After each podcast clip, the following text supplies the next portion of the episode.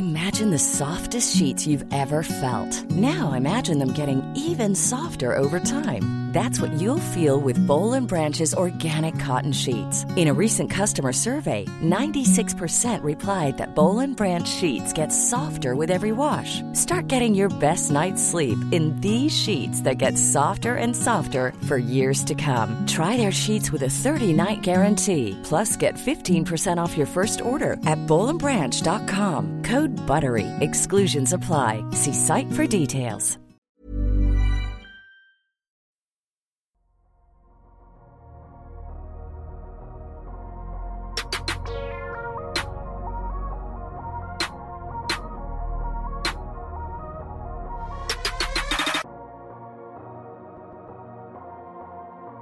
Salut à tous, très heureux de vous retrouver pour un nouvel épisode du Dunk Hebdo NBA podcast.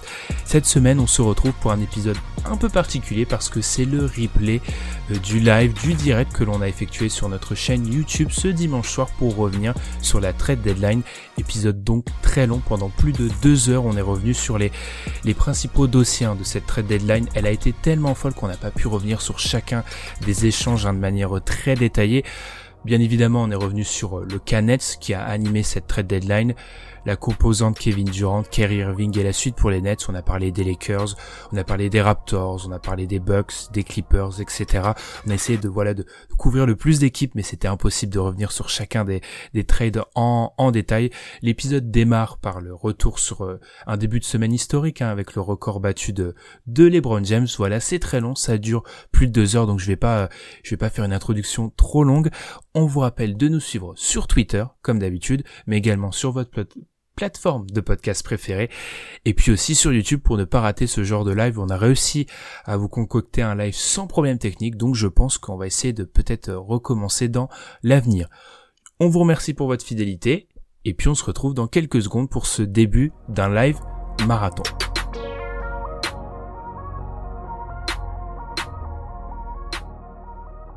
Nous sommes normalement en direct. Alors, en attendant que les choses se mettent en place, je vais en profiter pour présenter tous ceux qui sont avec moi. On est quatre ce soir et vous êtes déjà nombreux, hein, parce que je vois écrit 8 sur notre logiciel. Donc, faites-nous signe si tout va bien niveau technique, etc. Vous le savez, nous ne sommes pas des professionnels de tout ce qui est direct. Je commence dans l'ordre lequel je le vois. Gabin, comment ça va Gabin? Comment ça s'est passé la trade deadline pour ton équipe? On en parlera un peu plus tard, mais en un mot, comment ça s'est passé? Euh, Ça va bien. Alors c'était hyper drôle parce que j'avais euh, entraînement de basket et je suis allé euh, comme un hommage avec le maillot d'Oji Anunobi à mon entraînement. Et en fait, il a fini, il a, il a commencé alors qu'il restait une heure à la trade deadline. Et donc pendant que je jouais, je ne savais pas du tout ce qui se passait. Et en fait, on en parlera plus tard, mais j'ai finalement, tout le monde est resté du côté des Raptors. Donc, je suis content et à la fois déçu. Mais c'était assez drôle comme moment. Ojian Nubi, le, le roleplayer le plus cher de l'histoire, en tout cas la valeur la plus exorbitante de l'histoire.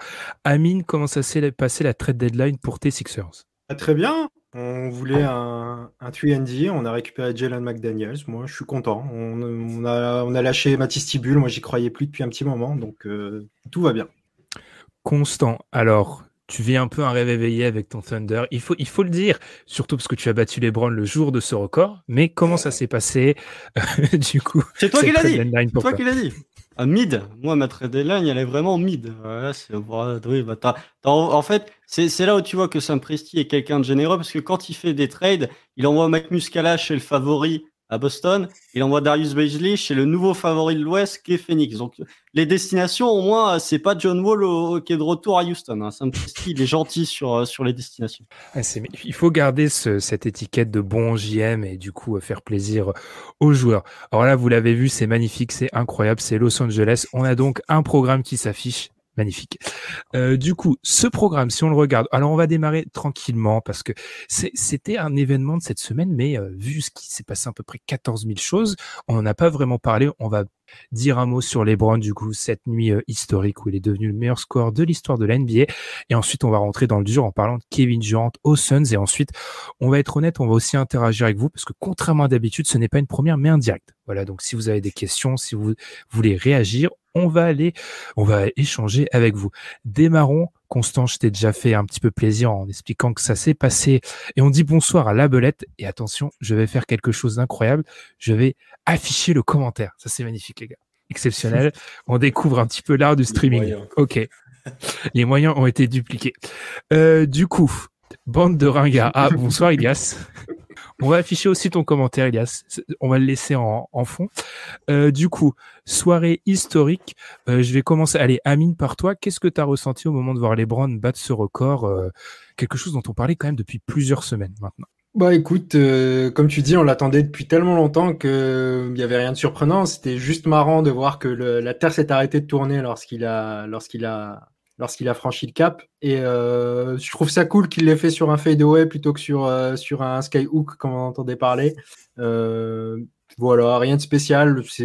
LeBron, c'est une légende. Il n'y a pas grand chose à dire de plus là-dessus. Et puis, avant que Constant le dise, n'oublions pas que le Thunder a gagné. C'est, je pense, ce qu'il faut retenir de cette soirée quand même. Constant, le Thunder a gagné.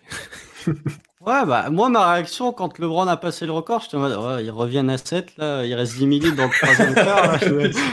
moi, je en mode, ouais, les cérémonies qui duraient 15 minutes, je suis en mode, les gars, je me suis déjà levé, euh, les matchs des Lakers, c'est à 4 heures du mat, accéléré un petit peu la cérémonie, là. Mais euh, non, non, mais euh, blague à part, ça m'a, ça m'a pas fait grand chose dans le sens où on en parlait depuis le début de saison. Donc, mmh. tu, on s'y était préparé. Même quand, quand LeBron a loupé le match, le côté des, Nets, euh, je savais que le record allait tomber contre OKC. Donc, euh, je m'étais préparé au fait que ça allait tomber contre OKC, mais c'est un moment, euh, c'est en saison régulière, c'est le moment le plus marquant depuis le triple-double de Russ contre Denver, le 42e triple-double. je pense pas qu'il y ait eu de moment plus marquant que ça depuis. Peut même remonter aux 60 points de Kobe, mais ce qu'a fait Ross, 42e triple-double avec les, le tir au buzzer, c'était quand même un moment marquant dans la saison régulière. voilà, c'est un record qu'on ne pensait pas battable et qui a été battu et qui va être difficile à aller chercher pour le coup. Puis voilà, le prochain objectif pour LeBron, c'est les 40 000 points. Je me rappelle en 2017-2018, on disait bon, LeBron, il va dépasser les 10 000 rebonds, il va dépasser les 10 000 passes, ça c'est sûr. Par contre, 40 000 points, ça va être chaud. Bah, il va le faire. Donc euh, ça montre encore une fois que LeBron, euh, on peut dire ce qu'on veut sur lui, mais c'est euh, un monstre un monstre. Ça veut dire, alors qu'on dit bonsoir à Pachinko, en un mot constant, le fait que ça soit contre ton équipe, ça c'est pas un problème en soi. Que ça soit... Non, non, non je, mais c'est même. je suis honoré que LeBron batte le record contre OKC. Et puis, je trouve qu'il y a quand même un côté assez ironique de voir que LeBron bat le record de Karim Abdul-Jabbar contre une équipe qui n'existait pas au moment où il a commencé sa carrière. On peut me dire les Sonics, non, non, non, c'est pas les mêmes franchises. Donc, euh, je trouve ça assez rigolo de voir que euh, LeBron bat ce, bat ce record contre le Thunder. Et puis, euh, on lui a donné sa première bague quand il était à Miami. On lui fait passer le record de Karim. Le Thunder est très généreux vis-à-vis de LeBron James.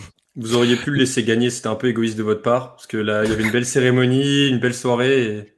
Ah, c'est ce que nous dit la belette, le fait que tout soit hyper cadré à tout tuer de mon côté. T'en penses quoi de ça, euh, Gabin? Pourquoi je, pourquoi Alors c'est déjà commencé avant d'enregistrer. Pourquoi j'inverse Constant et Gabin ce soir? Il est tard, les gars, désolé. Euh, D'abord, réponse à ça, euh, Gabin, et surtout, tu t'es arrivé. Voilà, on était en train de faire les préparations et t'es arrivé avec une take. Il sera pas battu, donc je te laisse enchaîner là-dessus. Bah, il sera pas battu. Enfin, tout était cadré. Le truc, c'est que tout le monde avait prévu le jour même que ça allait être le record. La salle était remplie. Il y a eu des tickets à 14 000 dollars. Enfin, en fait, il y a eu un engouement médiatique. On en a oublié le match. Tout le monde voulait se réveiller. Tout le monde voulait être là pour euh, le record de. Ouais, constant. À part les quatre fans en France, mais. Oh là là là là là là Qu'est-ce que tu oh. dis? Il y a plein de non, non, non, pardon, pardon. Mais euh, en fait, ce qui me déçoit un peu, c'est que le, ok, il y a eu l'événement, il a passé le record, c'est magnifique, mais à côté, euh, faut quand même gagner le match. Enfin, c'est un peu, euh, c'est un peu triste de, de perdre ce match-là, mais, mais bon, euh, franchement, perdre contre le Thunder cette saison, enfin, c'est pas une honte, ils sont très forts, donc il n'y a pas tant que ça de problème. Et après le record, j'ai dit qu'il sera jamais battu parce que c'est, c'est légendaire ce qu'il fait. Il arrive dans la ligue, j'avais deux ans. En fait, il, depuis 2003, il surperforme. Et je tiens qu'il y a 5 ans, je crois que j'avais calculé euh, avec sa moyenne de points qui allait diminuer d'année en année, quand est-ce qu'il battrait le record? Mais en fait, il, même à 36 ans, il reste à 30 points par match, il en a rien à faire. Donc, il je vois. Au fur et à mesure des années. Non, mais c'est, je, je vois pas comment il pourrait se faire battre, sachant que là, il est toujours pas fini. Il va passer 40 000 points euh, avec son fils qui joue avec lui si ça continue. Donc c'est, euh, c'est historique. Et puis là, dans, dans les joueurs actuels, il y aurait peut-être que euh, Luka Doncic qui pourrait, et franchement avec des gros guillemets parce que j'y crois pas, mais je pense que sur la longévité, euh, Luka Doncic tiendra pas euh, ce que fait le, le, rythme qu'a LeBron. Donc le record, il va être en place pour un très très long moment. Perso, je pense qu'en fait, c'est un peu comme au moment où Abdul Jabbar le bat, la personne qui est censée le battre est pas encore en NBA et la prochaine évolution, c'est juste un mec qui va jouer 30 ans en fait. Alors ça nous paraît surréaliste à ce moment-là, mais c'est ça la prochaine évolution en fait. Je pense pas que ça soit au niveau du, volume, mais c'est au niveau de la longueur. Euh, c'est un mec qui va, avec les technologies du futur entre guillemets va rester un paquet de temps euh, dans la ligue quoi c'est vraisemblablement c'est ça pour aller de ton côté euh, Gabin oui le mec qui battra le record je pense n'est pas en NBA et peut-être n'est peut-être même pas né, mais en tout cas, euh, un record imbattable, je, m'en méfie, quoi. À part s'il a été, euh, s'il a été mis au moment de l'URSS, enfin planté au niveau au moment de l'URSS, là peut-être euh, on peut se poser des questions. on va finir là-dessus, mais Pachinko nous dit ça vous dérange pas qu'il batte le record dans une défaite? En fait, j'ai envie de dire que ça on se souviendra plus dans 30 ans, je pense. Donc puis c'est comme ça, quoi. Et puis c'est pas la première fois qu'il dépasse quelqu'un au scoring dans une défaite. Hein. C'est quasiment tout le temps le cas. non, mais, c'est quand, vrai, ouais, c'est vrai. Quand il, quand il dépasse Jordan, il perd contre les Nuggets. Quand il dépasse Kobe, il perd contre les Sixers. Quand il dépasse Malone, je crois qu'il c'est contre les Wizards. Enfin, LeBron, à chaque fois qu'il dépasse quelqu'un, il perd le match. Donc euh, ça, ça peut, euh, ça met de l'eau dans le moulin de pas mal de, euh, de certains haters de LeBron. Mais non, façon, ça, ça restera pas dans l'histoire. Est-ce que qui, qui se rappelle Est-ce que les Lakers ont gagné ce match face à Utah euh, quand Karim bat le record? Peut-être, mais on se rappelle même pas du résultat. C'est dire à quel point c'est pas important. Et, euh, ce qui me dérange, moi, c'est pas la défaite, c'est, euh, mais c'est même pas les, les, Lakers le problème, c'est les micro polémiques qu'on a eu pour rien. Donc avec les gens qui prenaient leur téléphone ou Anthony Davis qui se lève pas au moment du record, je trouve que c'est des débats qui sont pas nécessaires. Et puis surtout derrière, on a eu le retour en force sur Twitter des débats pour savoir qui était vraiment le GOAT. Et euh, bah, on pourrait pas juste profiter en fait de la carrière de LeBron et c'est dommage. Le moment n'a pas été gâché, mais que il genre de problème. Ouais. Tu demandes trop aux gens. non, tu demandes aux gens de profiter d'un monstre. Non, non. Non, non. C'est bon. Autant s'écharper dessus. Enfin, franchement. Euh, et on, salue, euh, on salue Tom. Yo, ça fait bizarre de vous écouter à une vitesse normale. Tom, arrête d'écouter tes podcasts en x4. C'est un scandale. On a fait nos 10 minutes réglementaires sur, du coup, euh, les Browns. Voilà, vous êtes, vous êtes une trentaine, ce qui est incroyable pour nous. Peut-être parce qu'on a, voilà, on est, on a, on a step up un peu sur le, sur le live. Je vais donc mettre en place le magnifique programme. Deuxième partie, Kevin Durant au Sun, c'est incroyable. Changement de scène, on revient à la base. C'est vraiment, c'est Hollywood. Hein, on est passé, on était à Los Angeles il y a peu de temps. Euh, Kevin Durant, du coup, est arrivé aux Suns dans un trade. Euh, alors, beaucoup de personnes ont dit historique. Certaines se sont levées en disant non mais historique, c'est un petit peu exagéré. En termes de trade à l'intérieur d'une saison, je suis désolé, mais historiquement, et il y a pas mal d'analystes qui ont dit ça en termes de trade à l'intérieur d'une saison, c'est clairement dans le top 3 de l'histoire de l'NBA et c'est pas troisième. Pour les résumer, avant qu'on débute du coup, dans un trade qui au final était à quatre équipes, hein, puisqu'on avait les Suns, les Nets, les Bucks et les Pacers, on a donc du côté Nets, parce que du côté Suns, pardon, parce que le bilan des Nets, on le fera après avoir parlé également de Kyrie Irving. Les Suns ont donc reçu Kevin Durant et TJ Warren et ont envoyé Michael Bridges, Cameron Johnson, premier tour 2023, premier tour 2025, premier tour 2027, un swap en 2028 et le premier tour 2029. Euh, du coup, les gars, allez, je vais lancer Gabin cette fois-ci. Euh, non, je vais lancer Amine, parce que ça fait longtemps qu'on n'a pas entendu Amine. Désolé, Gabin. Faux espoir. Faux espoir.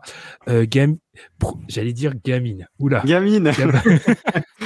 Gabin. les gars, alors il va falloir être de manière proportionnelle de plus en plus sympa avec moi parce qu'il est déjà 3h42 du matin. Euh, du coup, Amine, première réaction au moment du trade? Première réaction, euh, les Suns devaient le faire. Est-ce que c'est bien ou pas bien? Les Suns devaient le faire parce que la fenêtre de titre qui était chère, Ben, était en train de se refermer et il fallait un move de ce type pour pouvoir la réouvrir. Est-ce qu'il fallait à tout prix la réouvrir? Je ne sais pas. Mais en tout cas, disons que vu ce qui s'était passé ces deux dernières années, deux, trois dernières années, si tu voulais pas avoir fait tout ça pour rien, c'était euh, c'était la chose à faire. Et, euh, et, forcément, Phoenix est plus dangereux aujourd'hui qu'il l'était euh, qu'il l'était la semaine dernière. Du coup, Je vais revenir vers toi, Gaba. Je te fais pas deux faux espoirs. Première action au moment du trade. J'ai rien compris. Je croyais que c'était euh, c'était fake. Moi, il Je l'ai vu au travail. Je crois que je faisais une pause rapidement. J'ai dû me prendre un café, enfin, pour prendre plusieurs verres d'eau pour comprendre ce qui se passait vraiment. Et non, Kevin Durant a bien été transféré en cours de saison. Enfin, c'est historique et moi, de mon vivant, je je me souviens pas d'une trade deadline euh, avec un aussi gros nom qui, se fait transférer en plein milieu de la saison comme ça. Surtout que euh, les Nets avaient dit que soi-disant ils allaient construire euh, autour de KD après le départ de Irving. Bon, euh, du coup j'y croyais un peu. Je pensais que ça allait pas bouger. Il coûtait trop cher selon moi. Mais euh, les Suns sont pris et félicitations à eux. Hum, on verra ce qui se passe pour la suite de la saison. Mais pour moi c'est c'est forcément des gagnants du trade si tu ramènes Kevin Durant candidat MVP. Constant. Alors, Paul nous dit Arden l'année dernière. Il y a beaucoup, j'ai beaucoup lu cet argument-là. Euh, je suis pas d'accord parce que KD est plus fort. Constant, je te laisse enchaîner. Je dis juste, c'est non seulement c'est pas euh, c'est pas euh, KD est plus fort, mais en plus c'est pas Arden Prime. KD, on peut dire que c'est pas Prime, mais c'est quand même un KD qui est encore très très très très fort. Top 5 NBA quoi. Mm. Mm. Oui, non, mais bah, je l'ai dit juste avant chez Wear Thunder, donc les gens étaient là, vont, vont entendre me répéter, mais c'est le le plus gros trade de cours en cours de mi-saison depuis Wilt. Sachant que Wilt, ça a été fait dans des, pour des circonstances différentes, parce qu'il y avait euh, les Warriors qui déménageaient du côté de, de San Francisco, Sacramento, bien sûr, Sacramento Warriors. Euh, et euh, Wilt voulait rester du côté de Philadelphie, du coup, il a été échangé, un échange vraiment one-sided. C'est le dernier gros échange. Euh, moi, j'avais pensé à Drexler quand il se fait échanger du côté de Portland à Houston, mais Drexler 95, c'est pas non plus euh, mm. KD 2023. Moi, bah, j'étais, je jouais à Football Manager quand j'ai vu la news. Il était, je l'ai vu, je l'ai vu au moment où, je l'ai tweeté, je l'ai vu euh, en instantané. Ah, j'ai pas, c'est pas que j'ai pas compris, mais je me suis dit, euh, ah, ils le font maintenant. Et ce que je trouve intéressant, ok, les, alors moi, j'ai vraiment repris ce, ce, truc de fenêtre de titre que tu as bien défendu, Ben, euh, depuis la semaine dernière. C'est devenu aussi un sujet que j'aime bien défendre. Euh, mais euh, donc les, les Suns sont vraiment gagnants. Mais ce que je trouve le plus intéressant, c'est d'essayer de, comprendre pourquoi il a été fait, pourquoi il a été mhm. fait à cet instant précis. Et quand on lit les articles de Brian Windhorst et de Ramona Shelburne, qui est le gros article sur trade de, de KD, il y a des détails qui sont pas croustillants, mais qui peuvent expliquer pourquoi ça a été fait tout de suite maintenant et pas euh, durant l'été. L'importance du propriétaire, nous dit la belette, et il y, a un peu de ça. C'est vrai qu'en gros, ce, qu'on a appris, c'est que le nouveau propriétaire est arrivé du côté des, en tout cas, gouverneur, parce que c'est la terminologie qu'il faudrait, qu'il faut adapter, qu'il faut euh, prendre. Euh, le, nouveau, le nouveau gouverneur est arrivé du côté des Suns et ça a été bouclé assez rapidement. Les gars, avant qu'on parle du trade, etc., est-ce que ce trade il n'est pas jugé complètement à la lumière de euh, la valeur du titre? C'est-à-dire qu'en gros, si tu mets le titre au-dessus de tout, bah, ce trade-là, pour moi, il a du sens. Parce qu'en fait, si on prend la théorie de la fenêtre de tir, tu te l'ouvres. Mais après, si tu mets pas le titre vraiment un cran au-dessus de tout, bah, il y a moyen qu'à moyen, long terme, tu te sois mis euh, vraiment dans une situation difficile pour une fenêtre de mmh. quoi? Un an et demi? Parce que pour moi, tu n'as pas, pas plus d'un an et demi de Chris Paul. Hein. Et je suis même super dubitatif sur le fait que tu es un an et demi. Hein. Passons. Ouais, ben, qui, dit, il a déjà 34 ans en plus. Mais euh, est-ce qu'il va vraiment baisser de niveau d'ici un an et demi, deux ans? C'est pas sûr. Alors que de l'autre côté, Booker et Ayton vont continuer à progresser. Moi, faut voir comment euh, se déroulent les choses, mais je suis pas sûr que ça soit seulement du court terme. KD, il a trois ans de contrat euh, après. Donc ça peut encore jouer pendant longtemps. Disons que je, suis d'accord avec toi sur le, constat, Ben, mais dans ma vision, je pense que soit tu essayes d'être contender, soit tu essayes de, de, En fait, soit tu tankes. C'est peut-être mon côté supporter des Sixers qui euh, fait que je réfléchis comme ça, mais je vois vraiment, j'ai vraiment du mal à voir l'intérêt de toutes ces équipes qui pendant des années restent dans le ventre mou. Je pense à nos amis les Wizards qui font ça depuis des années. Et j'ai du mal à voir l'intérêt. Je, trouve ça plus, beaucoup plus excitant de suivre une équipe qui tank que de voir une équipe qui fait, euh, qui fait 11e, euh, 12e chaque saison. Une, fois de temps en temps, 10e, 9e, 8e, elle fait un tour de playoff et puis s'en va. Donc, moi, je pense que Phoenix, c'était soit ils faisaient trade, soit ils envoyaient tout balancer. Donc, moi, je trouve que c'était la bonne chose à faire, c'était euh, c'était faire ce trade. Surtout qu'on parle, comme on l'a dit, on parle de Kevin Durant. Euh, c'est pas rien. C'est-à-dire, c'est Kevin Durant qui est pas cramé du tout. Et c'est un, top 15, top 15 all-time NBA, quoi. C'est un truc de fou. C'est tu as, l'occasion une fois de faire ce joueur et ça restera dans l'histoire. J'espère qu'il sera euh, va pas se blesser euh, pour toute la, fin de son contrat. Mais si c'est pas le cas, ça restera dans l'histoire qu'il a joué au Phoenix Suns. C'est exactement ce qu'a dit euh, Matisse Bia, qui est le nouveau gouverneur des, Suns dans l'article de, Ramona Shelburne et de Winhorst. C'est que il y a eu un, un, deal, un premier deal qui a été fait du côté de entre nos amis de Brooklyn et nos amis de Phoenix euh, il part au restaurant avec euh, des amis pour célébrer et en fait Sean Marks rappelle en disant euh, non, vous rajoutez Jay Crowder dans le deal. Et au début, Bian n'était pas d'accord et il s'est dit en fait quel est le, je peux être propriétaire, être gouverneur pendant 20 ans de ma franchise, cette opportunité se représentera peut-être jamais. Donc c'est mmh. un proprio qui a fait un all-in, mais dès son premier jour en fait. Et c'est là où, où j'ai des, où j'ai des, des, petites réserves, c'est que Matt Tijbia, il est arrivé au casino il a fait all-in dès, sa première main. Donc euh, voilà, c'est pour moi c'est un move de proprio qui a quand même des points sur lesquels je me dis ah tu vois que c'est un move de proprio qui a envie de, marquer sa patte. Effectivement, les Suns étaient au, bord du précipice dans le sens où, euh, comme elle a dit Amine, soit ils tentaient ce move all-in, soit ils repartaient vers quelque chose de beaucoup plus euh, euh, moins agréable pour la fanbase avec euh, potentiellement euh, un départ de Chris Paul, un départ de DeAndre Ayton. Donc voilà. Là, j'ai envie de dire, il s'achète un, un, sursis, même si c'est plus que du sursis quand tu ajoutes Kevin Durant. Mais ils font, disons que c'est vraiment la dernière chance. C'est que si là, ça marche pas, ils se retrouvent dans une situation très complexe. Mais c'est un move. Tu peux avoir trois ans de Kevin Durant et l'ajouter à, à Devin Booker. C'est un move que tu dois faire tous les jours, effectivement j'ai essayé d'attiser un petit peu le, pour, pour vous, vous mettre face à la majorité, en, contradiction euh, vis-à-vis de la majorité. Je, suis assez d'accord avec vous. Euh, rentrons dans le vif du sujet par rapport à, l'instant, là, maintenant, sur la fin de la saison. Euh, au moment du trade, beaucoup ont dit que les Suns devenaient favoris à, à l'ouest et alors du coup, chacun racontait la manière dont il a vécu le trade. Moi, du coup, décalage horaire oblige, je l'ai vécu le matin. Donc, comment vous expliquez que reprendre toutes les notifications de Shams et de Wojnarowski, c'était un grand moment euh, au, réveil avec le chocolat chaud, passons. Et c'est vrai que de prime abord, je me suis dit oui, ce sont les favoris à l'Ouest. Et ensuite, on va, on va en parler hein, entre euh, les rotations qui vont être extrêmement limitées, le fait de vraiment compter sur Chris Paul qui est cette saison en grande difficulté, le fait aussi d'avoir des match-ups qui pourraient être assez compliqués à l'Ouest, bah pour moi ils se sont réinsérer dans la lutte et si dans un monde parfait ils ont aucune blessure, je pense qu'ils pourraient s'extraire de, de l'Ouest, mais je les mets pas un cran au-dessus. Hein, si on fait parfois nos fameux tiers, pour moi je mets pas les Suns dans un tiers euh, seul. Je pense qu'ils sont, ils se battent avec les Nuggets par exemple.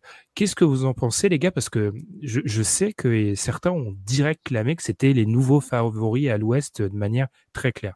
J'ai un peu ton point de vue. Pour moi, ils sont pas euh, au-dessus de tout le monde. Par contre, ils sont dans le premier tiers contenders à l'ouest sans problème.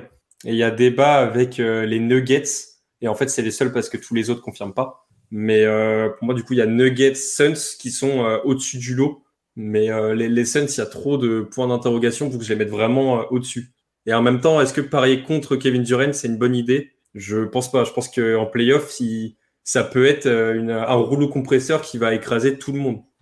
Moi, je les mets, euh, je les mets favoris à l'Ouest. Euh, pour une simple et bonne raison, c'est que euh, dans ma conception de qui est favori, je raisonne en termes de, star talent, parce que c'est toujours le star talent qui fait la différence en playoff.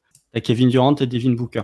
et c'est quelque chose que j'ai failli tweeter il y a de ça une semaine, c'est que la conférence Ouest était tellement ouverte que pour moi, tu pouvais avoir six équipes qui pouvaient se dire on peut sortir de l'Ouest. Pour moi, là, non t'as pas six équipes qui peuvent se dire, euh, enfin cinq autres équipes qui peuvent se dire, on peut prendre quatre matchs à Sesson. Si tout le monde est en forme, hein, parce que le facteur blessure va être euh, un gros point d'interrogation concernant ces. Peut-être même euh, le, avoir des automatismes alors qu'il reste 25 matchs de saison régulière et que Kevin Durant va certainement louper quelques matchs en sortie de break. Mais pour moi, oui, je vois Denver pour leur poser des problèmes. Mais hormis Denver, je vois pas qui dans cette conf Ouest, si tout le monde est, si tout le monde a Phoenix est en forme, je vois pas qui peut leur poser des problèmes. Et même Denver, c'est différent parce qu'il y a le retour de Jamal Murray, etc. Mais Denver en playoff ces dernières années n'est pas une foudre de guerre non plus. Euh, je suis plus réservé dans un sens. Euh, après, tu l'as dit un peu constant, c'est que en fait, on ne sait pas ce qui va se passer et comme tu dis, les blessures ont déjà beaucoup frappé euh, les Suns cette saison. Et il y a aussi un autre truc, c'est la profondeur. Évidemment que quand tu rajoutes KD, c'est forcément tu passes un cap. Néanmoins, la profondeur, ils auront quand même un problème. Ils auront quand même un problème parce que L'année dernière, je pense qu'on, même s'ils n'avaient pas KD, on disait la même chose. à la même période de l'année, on pensait que ces Suns seraient très difficiles à battre en playoff. Et on a vu qu'il y avait certaines limitations, notamment au niveau mental. C'est-à-dire que pour Kevin Durant, c'est super qu'ils aient gardé Ayton. Il aura moins à protéger le cercle. Il aura moins à faire un travail défensif comme il, devait le faire euh, à Brooklyn.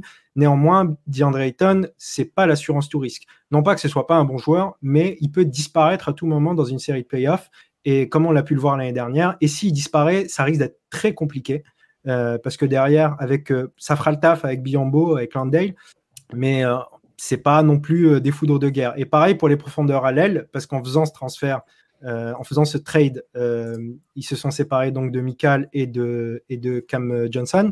Et qu'on se retrouve avec donc dans, dans la rotation TJ Warren qui vient d'arriver, Torrey Craig, et donc euh, Darius Bezley qui pourra faire office justement de rotation à l'aile et à l'intérieur. Je suis un peu, je me, pose un peu la question de savoir justement, est-ce que cette profondeur va suffire ou est-ce qu'il va falloir que tout le monde joue 40 minutes et je suis un peu inquiet que Chris Paul joue 40 minutes. Il y a l'ajout de Terence Ross quand même. Euh, oui, c'est vrai. Ça arrive aujourd'hui. Je dis, je dis pas que Terence Ross va jouer, est, un, est un joueur que tu peux mettre en finale NBA, euh, Ben.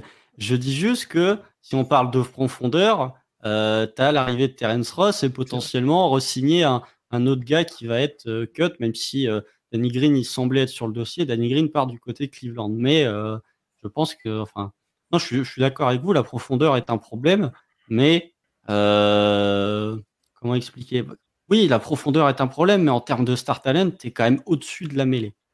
En fait, en vrai, je comprends la manière de penser. Constance, en gros, euh, c'est vrai que sur l'alignement de superstars, ils sont au-dessus en fait. Ils ont, ils ont euh, si Chris Paul est en bonne santé, ils ont trois joueurs de notre DH20 et il y a aucune autre équipe qui en a. Les Lakers en ont deux, mais ce sont les Lakers quoi. Et, après, tu as l'hypothèse Clippers qui en a deux, mais il faut qu'ils soient encore sur le terrain aussi. Et c'est à peu près tout, à part si on retrouve euh, Jamal Murray de la bulle. Donc peu, en gros, c'est les Mavs. Les, les Mavs. Ah.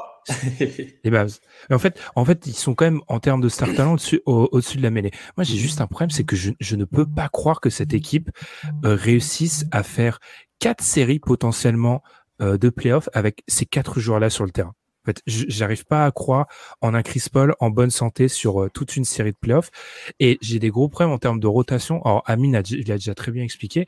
Moi, sur des postes assez clés, backup pivot, si Eton arrive à se faire sortir d'une série, tu fais quoi? Parce que KD, protecteur de cercle, c'est pour moi c'est un mirage, ça n'arrivera pas. Backup meneur, qu'est-ce que tu fais? Je suis beaucoup moins euh, optimiste que beaucoup sur les capacités de playmaker de Devin Booker. Pour moi, si Paul se pète, il y a un vrai problème au niveau de la création pour les autres. Je crois pas en tu viendrais à vraiment responsabiliser Kevin Durant dans ce côté-là. Donc, en réalité, dans un scénario parfait, oui, ils gagnent le titre NBA, je pense, ou en tout cas, ils sont en finale NBA. J'ai juste, enfin, sur 100 tentative, ce scénario-là se produit combien de fois en fait? J'ai un peu peur de ça. Ben, sur le backup euh, meneur, il faudrait que Cameron Payne revienne en forme. Bon, là, euh, j'y crois pas trop, parce que le, temps qu'il revienne, faut qu'il rejoue des matchs pour se remettre en forme. Ça va être beaucoup trop limite euh, pour lui, donc il y a un vrai problème. Et derrière, en fait, si, si on les compare aux, aux, Nuggets, je pense que les Nuggets, en fait, ont un plafond un peu moins élevé en termes de potentiel max qu'ils peuvent atteindre avec leur équipe mais ils ont beaucoup plus de sécurité, alors que les Suns, c'est un petit peu l'inverse. Et donc, euh, c'est pour ça que je les mettrais au même niveau, parce que si on avait euh, toutes ces sécurités, si par exemple, on savait que Paul allait être bon, ce qui n'est pas le cas euh, maintenant, et que lui et KD allaient rester en, en, santé pendant toute la série playoff et qu'on peut les faire jouer au moins 38-39 minutes, ça me semble impossible pour l'instant. Donc, je, en fait, il y a des réserves, mais le, juste le nom des stars fait qu'ils sont quand même contenders faciles. Donc, à voir. En fait, est-ce que ces Suns, ils n'ont pas les mêmes questions que les Nets quand il y a eu euh, l'ajout de, de Kyrie Irving et James Harden? C'est est-ce que les trois vont tenir et des problèmes au niveau de, la profondeur? Parce que le backup pivot au niveau des nets, c'était le même problème. Hein. C'était les mmh. mêmes interrogations. Donc euh, finalement, euh, tu changes les équipes, mais tu changes pas forcément l'équation. Et les nets, ça a marché. Hein. Enfin, le, tout le monde dit oui, plus gros flop de l'histoire. Quand les trois étaient sur le terrain, euh, l'équipe marchait. Parce qu'en fait, c'est. le problème, c'est que les trois étaient jamais sur le terrain. voilà. Non, mais quand les trois étaient arrivés à jouer, donc on avait le roster à peu près complet, bah, ça marchait. Et si les Suns arrivent à nous faire la même chose avec euh, Chris Paul, Booker et KD qui surperforment en attaque, il y a des équipes qui peuvent prendre l'eau euh, très très rapidement. Même si euh, en défense, ils vont avoir des difficultés. Si les trois arrivent à être excellents offensivement, bah, je suis pas sûr que les équipes en face vont réussir à relever la tête de l'eau. C'est vrai que c'est très fort offensivement, mais je pense que la comparaison avec le, Sincèrement, le trio Kyrie, Arden, KD d'un point de vue offensif, c'était un ah truc de malade mental. c'est le, c'est le, meilleur trio de l'histoire sur le, sur le papier, en vérité, euh, d'un point de vue offensif. Hein. Et du coup, oui, ça peut être sympa, mais Chris Paul, déjà, je pense que c'est terminé. On verra plus le Chris Paul. Euh, on verra plus le Chris Paul, de, ne serait-ce que de l'année dernière. Et c'est pas contre lui, c'est que vraiment là, là, je commence à le rattraper. Ça commencé. quelque chose à rajouter, les gars? Je pense qu'on est, en vrai, on est plus ou moins tous d'accord. Hein. C'est-à-dire qu'en gros, oui, si tout marche bien, c'est une équipe euh, favorite. Euh, peut-être parlons, on l'a déjà un petit peu fait, hein, mais peut-être à moyen long terme. Euh, faut trouver un trade pour CP3. J'ai très peur. Alors, c'est Paul qui nous dit ça. J'ai très peur que la valeur soit au plus bas. C'est c'est Chris Paul lui-même qui dit qu'il faut trouver un trade pour, euh, lui. Mais c'est Amine, tu disais ça avant qu'on démarre et on a démarré vraiment les gars, c'était vraiment c'était tout doux, il n'y a pas eu de problème, c'est incroyable. Euh, c'est Chris Paul peut être très heureux de ce qui s'est passé en vrai parce que ça lui retire une charge assez euh, monumentale, peut-être pas au niveau de la création pour les autres un petit peu, mais surtout au niveau de du scoring quoi, qui est parce que on parle beaucoup de cette attaque des, des Suns, mais enfin on met beaucoup en avant la défense des Suns comme un problème. Cette attaque des Suns cette année, elle a eu parfois quelques difficultés, mais bon, je pense que là, ils vont réussir à les surmonter avec un talent offensif assez incroyable. Je reviens à ma première idée. Euh, moyen, long terme, est-ce que tout est pardonné si soulève le titre? C'est un peu ça, les gars, le calcul du proprio, Constant? Ouais, disons que le proprio euh, met euh, au-dessus le fait d'avoir un titre, quitte à avoir des années très compliquées après lui, si euh, les Suns remportent le titre, ça, ça aura valu le coup de, subir des années compliquées euh, qui viendront si potentiellement, euh, quand KD et KD n'est pas éternel, Chris Paul est loin d'être éternel, Devin Booker et DeAndre Ayton, même s'ils restent relativement jeunes, si jamais les Suns, parce que KD et Chris Paul sont plus là, commencent à descendre, je suis pas convaincu qu'ils vont rester. Oui, effectivement, c'est le proprio s'est dit, je vais faire un move, je vais faire all-in, effectivement et pour essayer de ramener le premier titre de l'histoire de, des Suns euh, dès mon arrivée. Au bout de six mois, je suis le nouveau gouverneur et, je ramène le premier titre à une franchise qui existe depuis plus de 50 ans et qu'on n'a jamais eu. Je pense que euh, c'est un move de proprio. C'est un, move de proprio qui peut leur faire euh, leur coûter cher sur le long terme parce que les Suns sont pas une franchise attractive en termes de free agency. C'est pas les Lakers. Ils peuvent pas se rattraper de ne pas avoir leur pick de draft en signant un gros free agent.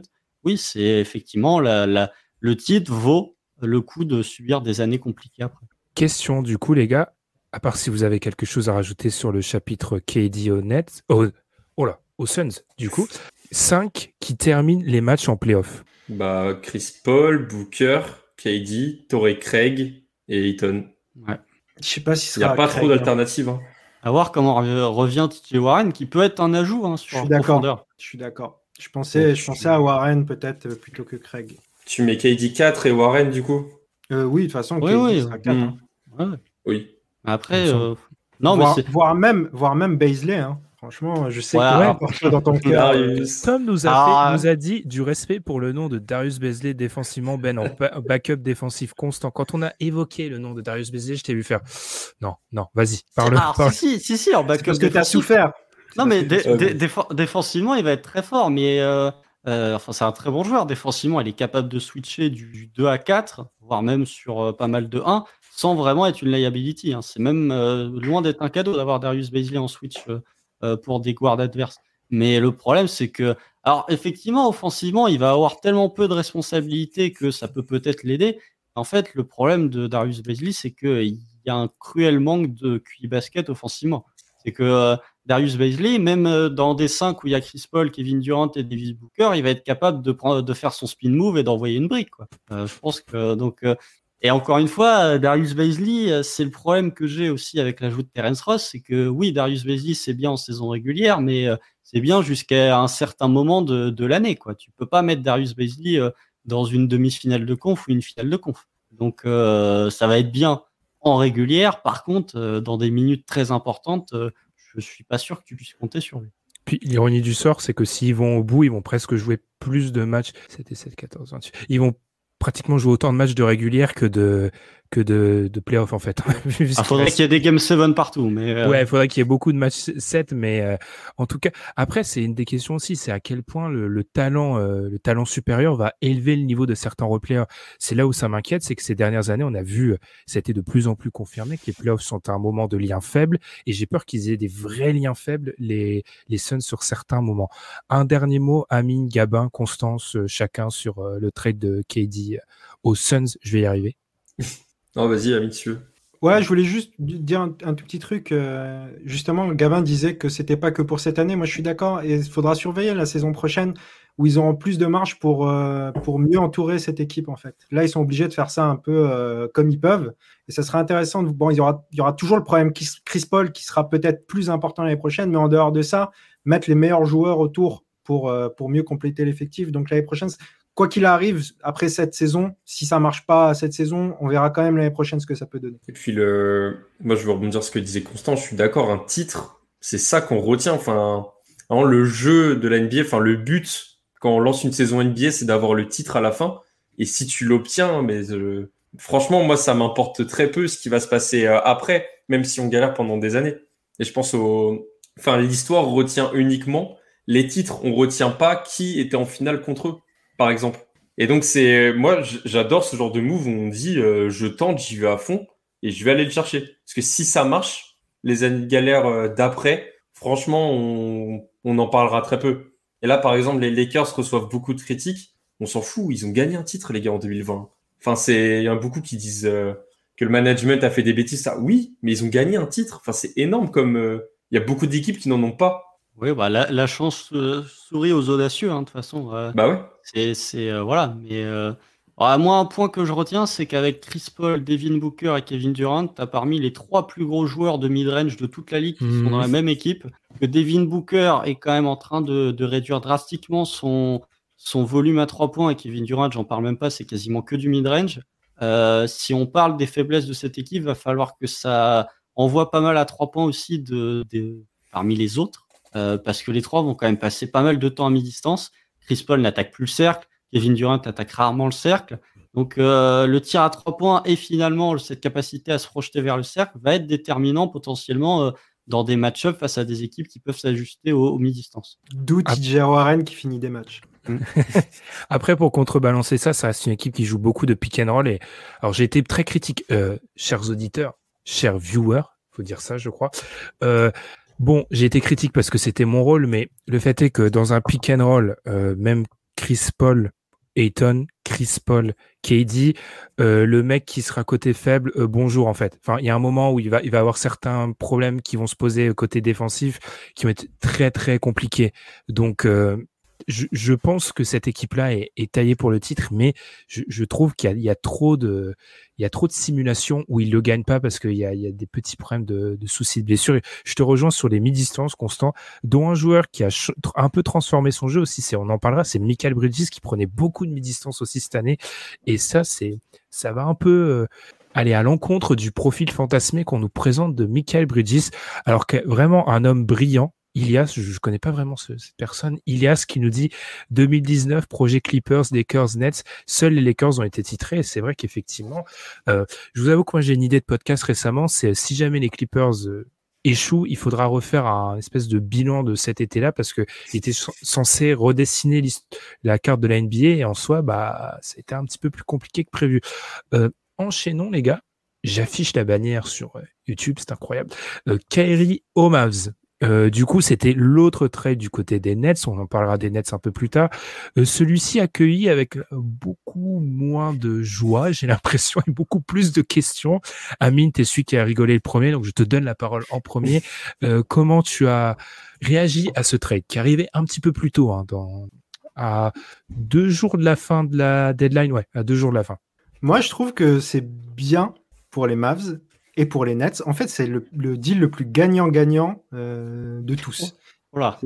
Bah, les Nets, il n'existe pas les deals win-win, Amine. je, pensais, que c'était Ben qui allait te le dire. En Disons que les Nets avaient à tout prix besoin de s'en débarrasser et euh, les Mavs, je pense vraiment que ça commençait à être important de ramener quelqu'un, peu importe qui, à Luka Doncic pour pas qu'il en ait marre trop vite. Parce que ça commençait à se ressentir que c'était ras-le-bol. Surtout cette saison, on l'avait senti au début de saison avec le départ de Bronson et personne vraiment euh, qui avait été recruté pour le mettre à côté de lui.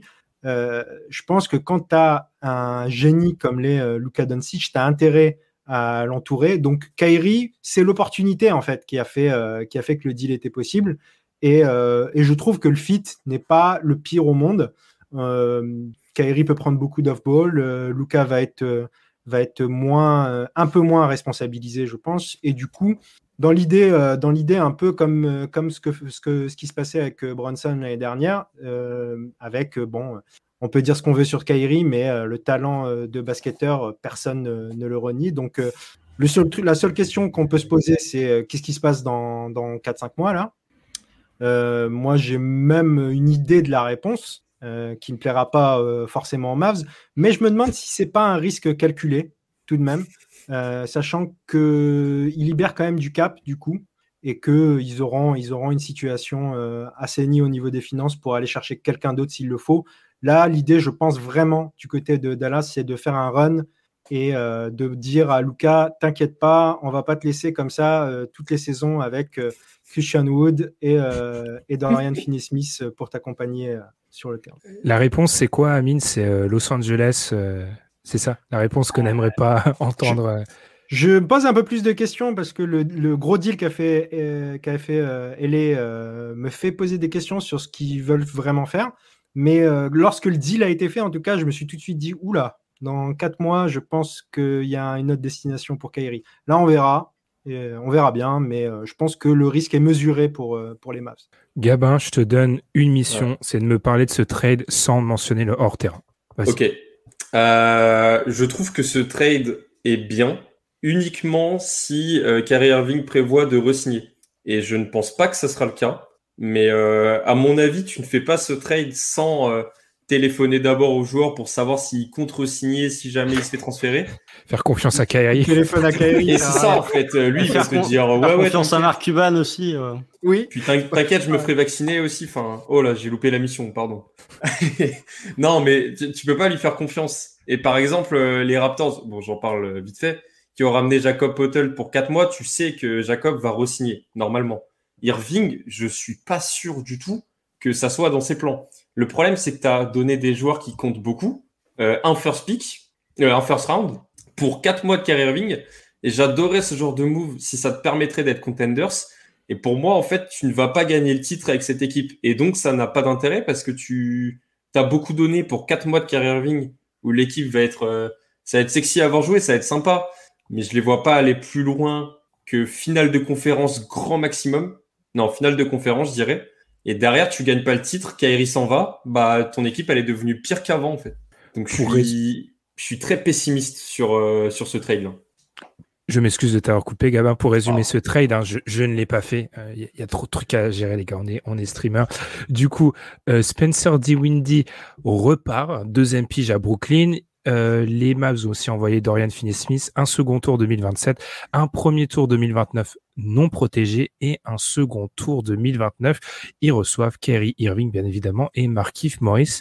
Est-ce que tu es d'accord un peu avec le, sentiment qui émerge euh, constant, c'est-à-dire c'est un pari risqué pour peut-être une pige qui pourrait euh, rester une pige, quoi. Donc un Kerry qui pourrait aller autre part dès l'été?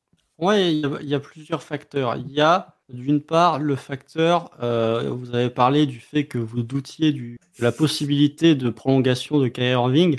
S'il y a bien un gars imprévisible dans la ligue, c'est Kyrie Irving. Donc euh, globalement, euh, moi je ne mettrais pas un billet pour je mettrai pas un billet sur quoi que ce soit en fait concernant le futur de, de Kyrie Irving parce que le gars peut très bien prolonger pour 4 ans du côté de Dallas comme il peut signer aux Lakers. Enfin, c'est Kyrie Irving. Le gars est imprévisible. Donc voilà. Euh, deuxième point, euh, ça, il aura fallu 10 ans, mais Mark Cuban a enfin récupéré sa superstar en trade. Ça, bon, à la base, c'était Dwight Howard en 2013. Bon, c'est Kyrie Irving en 2023. Euh, bon, il aura fallu 10 ans pour Mark Cuban, mais il l'a enfin. Euh, troisième point, c'est le point qu'a dit Amine. Pour moi, c'était nécessaire, effectivement, de ramener quelqu'un pour satisfaire Luka Doncic. Euh, quand on avait fait le podcast reconstruction sur les Wizards, on parlait de, de, Bradley Bill qui pouvait potentiellement aller à Dallas. C'était vraiment euh, pour, pour souligner le fait que Dallas arrivait à être euh, désespéré en fait. C'était ce qu'on avait dit dans la conf quand, quand Kyrie avait euh, demandé son trade. On se disait qui est suffisamment désespéré pour le récupérer? Effectivement, Alvin t'avait vu à juste titre en disant les Mavs. Euh, après, quatrième point, c'est que dans une conférence Ouest qui reste malgré tout ouverte avec les Suns, bah, en fait, ces Mavs euh, peuvent se dire on a une chance aussi. Ils font partie de ces équipes qui, peuvent se dire on a une chance. Et c'est un point que je trouve intéressant sur euh, la seconde partie de ces matchs, c'est que euh, sont débarrassés, entre guillemets, ils ont échangé Dorian Finney-Smith, qui était quasiment leur seul défenseur, en fait. Et là, les Mavs, ils sont partis dans une Rockets 2022, euh, Rockets 2022, n'importe quoi, dans une Rockets sous Mike D'Antoni, c'est la défense, non, on va vous outscorer de l'attaque. C'est globalement, c'est ça, ça va être tout pour l'attaque. Alors, c'est pas forcément le cas, puisque euh, euh, Christian Wood est en train de passer troisième pivot dans la rotation. et quand tu vois le 5 majeur des, des Mavs, c'est vraiment full attaque. On revient même au principe qu'il y avait sur Rick Carlisle, où ils avaient l'un des meilleurs offensive ratings de, de l'histoire. Et je trouve ça intéressant de, de voir. Je dis pas que ça va marcher, mais je trouve ça intéressant de voir cette mentalité de, des Mavs et de voir jusqu'où ça peut aller. Et pour Kyrie, le joueur, euh, je suis pas convaincu du fit avec euh, Luca. Je trouve pas que ce soit le meilleur joueur à mettre euh, à côté de Luca, mais euh, effectivement, si tu as Luca qui, qui, fait beaucoup de pick and roll et tu as Kyrie qui est euh, off-ball à trois points tout en prenant les rênes de la seconde unit, ça peut être que bénéfique à ces Mavs et ça peut, ça sera toujours mieux qu'avoir euh, Spencer Dinwiddie ou Tim Hardaway Jr. qui prend les rênes de la seconde unit. Avant de réagir au côté basket, la France se pose une question qui a été relayée par Ilias. Je rêve où Constant se sert d'un tabouret pour poser sa PlayStation? Fantastique. Un ordinateur, Elias, un ordinateur, c'est un PC, une PlayStation. La France a sa réponse. Alors, moi, je, j'ai deux, deux avis par rapport à, à ce trade. Alors, il y a l'avis, je, je suis globalement d'accord avec vous sur le, la, la vision au, en février 2023 à se dire, oui, bah, on avait bien, bien vu cette saison qu'il y avait une lassitude du côté de Luca. Alors, Luca est loin d'être, euh, je pense, exempt de tout reproche parce que je trouve que quand même là, on commence à arriver à certains excès au niveau de la capacité à dribbler pendant 18 secondes, etc. Bref, le fait est que moi, j'ai un vrai problème, les gars, c'est que, encore une fois, quand je vous écoute parler, les termes sont très intéressants. Hein. Paris, fallait tenter, scout poker, etc. Le fait est que Mark Cuban et en gros les, Mavericks ont essayé d'entourer à l'heure actuelle hein, Luca avec deux joueurs. Le premier, c'était un Porzingis qui revenait de blessure et où il y avait des gros doutes sur sa capacité à revenir il y a quelques années. Et le deuxième, c'est une pige de Kerry Irving. Alors, encore une fois, j'ai été le critique vis-à-vis de, par exemple, ce qu'avait fait euh, Atlanta avec euh, l'arrivée de Dejan Temeray. Mais le fait est que Dejan Temeray, c'est pas un pari. Le fait est que tu sais le joueur que c'est. Alors, on peut juger que c'est pas assez, que c'est pas bon, etc. Mais le fait est que c'est pas soit un joueur qui revient de blessure, soit une pige de six mois. Et c'est un peu mon problème avec ces Mavs-là, c'est que les deux joueurs qu'ils ont essayé, essayé d'associer à Luka Doncic, ce sont dans l'essence des paris, en fait. Et ça, c'est un gros problème pour moi. Alors, je comprends l'idée, hein, parce que offensivement, je suis d'accord avec vous. Ils vont rien arrêter en défense, mais tu as raison, Constant. Je pense qu'ils peuvent mettre un paquet de points en attaque. Mais moi, d'un point de vue stratégique, ça me pose un problème de tenter deux paris, en fait. Parce que ce sont deux paris. Et j'ai un vrai problème avec ça. Ben, moi, je me disais, on il y avait beaucoup de rumeurs sur euh, Siakam. Je sais pas ce qui s'est passé en coulisses, mais j'aurais préféré qu'ils aient cherché Siakam, quitte à donner plus pour l'avoir je trouve que ça fitait mieux, ça aurait apporté une meilleure défense, ce qui va pas t'apporter euh, Irving. Et surtout, dans quatre mois, il sera toujours là. Là, j'ai vraiment très peur des conséquences pour les Mavs si ça marche pas. Et je pense qu'il y a, en termes de probabilité, je mettrais plus de chance sur le fait que ça ne marche pas plutôt que sur le fait que ça aille euh, en finale NBA, par exemple. Est-ce qu'on touche pas à Mark Cuban, comme l'avait dit Constant, qui tente le home run plutôt que de tenter. Euh, c'est le Super Bowl bientôt. Allez, on va faire une petite comparaison NFL. Euh, Cuban, c'est le mec qui lance des balles à, à 40 yards parce qu'il se dit non, allez, je vais pas prendre un run de 8 ou 9 yards. Je sais pas combien ah de personnes dans le, dans le stream auront compris cette comparaison. Passons. Euh, du coup, Amine, je t'ai vu un peu, quand je parlais, je t'ai vu un petit peu d'Odeliné. Vas-y. En fait, ce trade, il est très difficile, je trouve. en fait, ce que vont être les Mavs, c'est très difficile à analyser. Déjà, la première chose que j'ai pas dit tout à l'heure et que je, m'en voudrais de pas l'avoir dit, c'est que le fit de Kyrie Irving, il est bon avec Mark Cuban, avec Jason Kidd, par exemple aussi. Ah, Exactement, c'est ce que je voulais dire. Il y a que Mark Cuban pour récupérer euh, Kyrie Irving. Hein. Ça, fit parfait. C'est un fit parfait avec Dallas. Euh, la deuxième chose, c'est, hum, tu as parlé de, du Hall Offense qui est en train de, de, prendre forme du côté de Dallas. Le Hall Offense que, coaché par Jason Kidd, ça pose des questions aussi. C'est-à-dire que c'est pas le, coach, le premier coach auquel tu penses. Quand c'était Mike D'Antoni, ok. Quand c'est Jason Kidd le coach, question. Euh, ensuite, l'autre truc plutôt positif, c'est jusqu'à maintenant, on a vu Luca en playoff. Et à chaque fois, c'était très sérieux. C'est-à-dire que l'année dernière, il fait quand même euh, euh, une, campagne extraordinaire parce qu'il a Jalen Bronson à côté de lui. On a vu que Jalen Bronson, c'était un vrai joueur de basket. Aujourd'hui, il le montre encore à New York, il n'y a pas de problème. Mais je suis quand même curieux de voir que pour la première fois, il aura une vraie superstar à ses côtés. Je suis quand même curieux de voir cette, euh, cette série de playoffs parce que peut-être qu'on se trompe, mais on a quand même l'impression que Lucas, c'est un extraterrestre. C'est-à-dire que c'est encore un gamin, mais avec une superstar à ses côtés, avec quelqu'un qui va le soulager sur la seconde unit, et, etc. Même ces quatre petits mois, moi, je, refuse de, parier contre ces quatre mois des Mavs. Voilà. Tout dépend jusqu'où tu es prêt à parier. Est-ce que tu es prêt à parier en mai ou en juin? J'ai pas dit que je voulais parier pour. J'ai dit que je refusais de parier contre parce qu'en fait, j'ai aucune idée. Ça se trouve, effectivement, ça va faire euh, premier tour ou, euh, demi, demi de conf euh, éliminé par des Clippers qui, qui ont souvent fait chier les, Mavs. Mais en tout cas, l'année dernière, ils les ont moins fait chier, mais c'était les, saisons précédentes. mais, mais, en tout cas, disons que je parierais pas contre eux, dans le sens où on n'est pas à l'abri, on n'est pas à l'abri de quelque chose. Ça va être... Non, vas-y, vas-y. Vas-y, Gabin. Je dis, peu importe euh, ce qui se passe en termes de résultats, il faut suivre euh, les maps cet été parce que ça va être hyper sympa à regarder les matchs et ça peut tout donner. Ils peuvent se faire exploser comme euh, ils peuvent faire surmerger l'adversaire en attaque. Donc, euh, faut pas rater un seul match de la série des séries potentielles de playoffs de Dallas.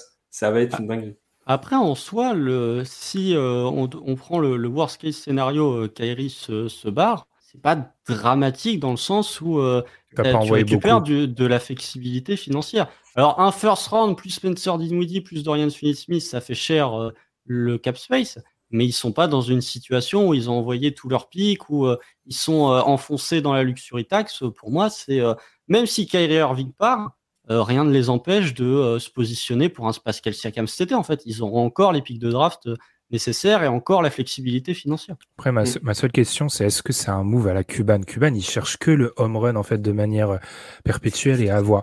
Euh, il y a Patinko du, du coup qui nous pose cette question quelle équipe a gagné un titre uniquement par l'attaque en prenant 130 points par match?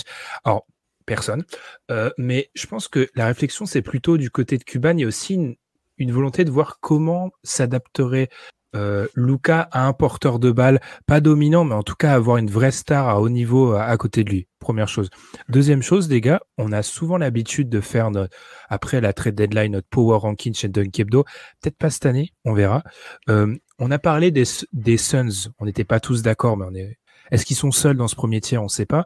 On met où les Mavs avec Kyrie dans le, le paysage de l'Ouest, du coup? Les deux. pour, pour moi, il y a. Il y a un message, euh, quand on évoquera les, les Clippers, c'est aussi un, truc, pour moi, ils sont en lien avec les Clippers. Ils sont dans le tiers 2, c'est euh, équipe au-dessus de la masse, mais qui sont, pour moi, qui ont trop de lacunes pour euh, arriver dans le terrain. Je suis entièrement d'accord avec ce que vient de dire mm. Constant. J'ai rien à rajouter. Moi, je vois vraiment cette année, je vois soit les Nuggets, soit les Suns gagner, et je serais très surpris qu'une autre équipe remporte. Pour moi, l'Ouest appartient à une de ces deux équipes et le reste va essayer de débattre, mais ne sera pas au niveau.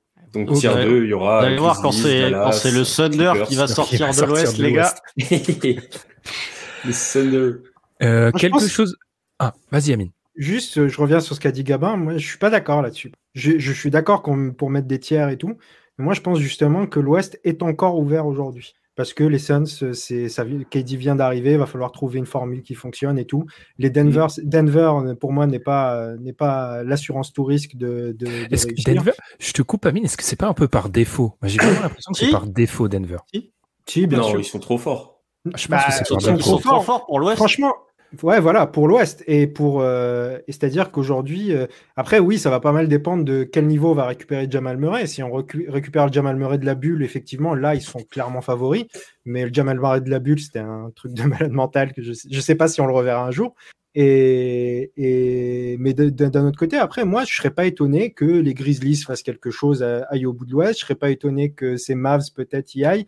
Je pense qu'il n'y a pas parce que les, parce que KD vient d'arriver, par exemple il n'y a pas de clair favori, il n'y a pas de clair gagnant à l'Ouest pour moi euh, pour l'instant. Ça joue. Et puis aussi, euh, ce qui est sympa, enfin pour nous, parce que les équipes, ça doit, ça doit les embêter plus qu'autre chose, à l'Ouest, c'est que euh, en fait, il y a tellement d'équipes qui jouent, même juste le play-in. Enfin, les Warriors sont 9e, les Wolves sont 8e, qu'il n'y aura pas de tour facile de play-off, je pense. C'est-à-dire que dès le premier tour, t'es les Nuggets, tu viens de sortir premier de ta conférence, t'es super content, tu vas dire on va se reposer contre le 8e, bam, Warriors après, si tu, après, si, si tu finis sixième et que tu joues les Kings troisième, je veux pas manquer de respect à ces Kings. mais on, va être, le premier tour est quand même un poil plus soft. Hein. Je, méfie toujours des premiers tours. C'était l'année dernière, le premier tour à l'est. Attention, ça va être la guerre. Souvent, ça accouche quand même de, de pétards un peu, un peu mouillés. Euh, les gars, je pense que oh, on en est bientôt à une heure. Ça va être, très, très, très, très long. Euh, on enchaîne sur les Nets. Euh, du coup, parce qu'on a parlé on a parlé de KD, on a parlé de Kyrie. Revenons du coup sur ces nets. Alors bon, on va vous, on va vous épargner le, euh, le solfège habituel. Oui, c'était un truc incroyable en 2019. Ça, c'est pas, voilà, ils sont passés à une pointure, etc. Blablabla. Passons. Euh, du coup, les voilà avec une montagne de pics, mais une situation un petit peu difficile. Euh, il y avait une première question, c'était le fait de ne pas avoir bougé je vais, or, celui qui veut prendre la parole la prendra, de pas avoir bougé une partie de leurs role parce qu'ils ont à peu près tous les 3D de la NBA qui ont de la valeur. Ils en ont la moitié au moins dans leur effectif. Euh, Est-ce que vous avez compris ça, les gars, cette volonté du coup de, bah, de garder certains joueurs qui auraient de la valeur pour des contenders? Bon, contenders qui avaient peut-être plus trop à offrir, mais ça, c'est un autre débat. Est-ce que vous avez compris cette stratégie de, de Sean Marks, les gars? Moi, je me dis que t'es pas pressé. De toute façon, euh, tes deux gros joueurs sont partis, tu joues plus rien si t'as pas eu d'offre assez intéressante euh, à la trade deadline, bah tu peux attendre euh, cet été la free agency pour euh, faire tes transferts, il y a aucun souci. Après là, le, pour moi, le fit terrain va être très bizarre à voir, mais finalement, on s'en fiche un peu parce que tu, tu joues rien. C'est ça en fait, t'as pas d'urgence moi, je pense que les Nets ont tout intérêt à rester un minimum compétitif parce qu'ils ne possèdent pas leur pic de draft. Ils vont, ils vont pas du tout tanker. Leur objectif, c'est de faire le mieux possible et d'aller chercher des pics avec euh, ceux des autres. Donc, euh, moi, ça m'étonne pas qu'ils essayaient de garder. Par exemple, Michael, bon, je euh, je dis pas que ça va marcher, le projet d'en faire un, un, un ball dominante, mais en tout cas, je trouve l'idée pas bête t'as pas grand chose à perdre effectivement, mais tanker, c'est pas la bonne idée en tout cas. Et euh, du coup, de toute manière, comme l'a dit Gabin aussi, il euh, n'y a rien de perdu. C'est-à-dire que Michael Bridges, il vaudra toujours les pics de draft euh, cet été. Il y a peu de chances en tout cas qu'il ne les vaille pas. donc finalement, c'est un peu des pics de draft au frais si tu en as besoin. Donc moi, je pense que même cette, année, je ne serais pas étonné qu'ils cherchent à, aller en, en playoff. Ils ont, ils ont un joueur fabuleux du nom de Cam Thomas euh, qui n'a pas encore été cité aujourd'hui par Constant. Et j'ai pas commencé à parler des nets, c'est pour ça. et justement, bah, du coup, vas-y si tu veux y aller. Non, non, bah, non, je veux pas te, te, te couper. Dans... Non, j'avais fini. Non, non, mais bah, c'est bien d'avoir des, des, d'entourer Cam Thomas de 3 Moi, je trouve que c'est une bonne idée. Hein. Ça va les emmener loin. Hein. Moi, je dis attention à Cam Thomas. ils vont, ils vont vite oublier KD et Kyrie avec Cam Thomas. Mais blague à part, euh, c'est incroyable que ces se retrouvent dans la même situation qu'il y a 10 ans. C'est fou. Les mecs ont fait la même chose il y a 10 ans. Quoi. Ils se retrouvent avec la même problématique. C'est incroyable. Cette franchise est incroyable. Euh, non, bah, après, pour revenir sur le, no-move euh, avant la deadline, pour moi, t'es pas pressé. Comme l'a dit Gabin et comme l'a dit Amine, rendez-vous à l'été. Parce que potentiellement, euh, tu peux avoir une lutte euh, cet été OG Anunobi, euh, Michael Bridges, avec des équipes qui vont surenchérir une offre si elles sont passées à côté de l'un sur l'autre, etc., Donc non, je pense que cette saison, bah, déjà, ils ont la marge au niveau de leur win pour le play-in, donc ils peuvent potentiellement aller en playoff avec cet effectif, d'autant plus que on peut avoir des doutes, et effectivement, ils vont être moins bons sans Kyrie et sans KD, mais ça reste quand même une équipe qui peut poser des problèmes à beaucoup d'équipes et qui peut gagner des matchs. Hein. Euh, parce que vous regardez le roster de, de CNET, c'est pas déconnant non plus. c'est pas. Les Raptors. ouais, en mieux. Franchement, en mieux. Euh, cette saison, hein. Cette saison, je dis. Mais. Le, euh, front de courte, le front de courte, Michael Bridges, Dorian Finney-Smith, Nick Laxton, moi j'aime beaucoup, hein, en vérité. Hein. Bien sûr. Et défensivement, ils vont pouvoir faire un milliard de schémas tactiques qui vont poser énormément de problèmes aux attaques ouais, C'est les Raptors, quoi. non, parce que, les, Raptors, euh, y a, les Raptors en attaque, c'est euh, du free flow offense. Là, c'est euh, que les, les Nets, je pense qu'ils vont être un peu plus structurés que les Raptors. Où là, pour le coup, en attaque, c'est un poil compliqué. Mais euh, non, de toute façon, ils n'ont pas le contrôle de leur pic, donc autant essayer de gagner des matchs quand t'as pas tes pics. Mmh, contre, là, non, vas-y, vas-y. Vas-y, vas-y. J'ai juste le pour la vingtaine de matchs qui arrivent, ça va être un énorme test pour euh, notre ami euh, Ben Simmons. Parce qu'en fait, on va lui donner plus de responsabilités et tu vas devoir attaquer avec, ok, tu shootes pas, mais là, tu vas avoir quatre mecs qui space, non, trois. Parce que Cla Claxton va pas. Euh, on en est encore là, Gabin. moi, ah, on, en est là. on en est là. Est-ce que l'équipe va hein. pas faire un, va pas tenter avec lui en lui disant, tu sais quoi, prends la balle. Là, tu as trois shooters pour sortir. Toi, tu peux pénétrer. Il peut plus. je, m'excuse. Je m'excuse. J'ai oublié qui l'a dit sur Twitter mais, mais euh, sous, sous, un de nos, nos, euh, nos, posts. Mais il y avait quelqu'un qui disait euh, qu'il va falloir réfléchir à Ben Simmons pour le trophée Isaiah Thomas, et je pense que ça répond à toute la, la question. oh, Il y a des concurrents. Oui, il y, en, a. Là, avec sa valeur actuelle, il va... Moi, je préfère essayer, moi, je préfère essayer beaucoup plus Cam Thomas et Michael Bridges que Ben Simmons aujourd'hui. Ouais, tu donnes le choix entre surresponsabiliser Michael Bridges, tenter l'expérience Cam Thomas et euh, Ben Simmons. Et pourtant, hein, les gens savent. Hein. c'est mon fils. Enfin, non, mais moi, je l'adorais aussi. Hein. Mais... Mais, mais, même Cameron Johnson, je préfère tester Cameron Johnson que Ben Simmons à l'heure actuelle. Surtout qu'il sera restricted free agent à la fin de l'été, euh, Cameron Johnson.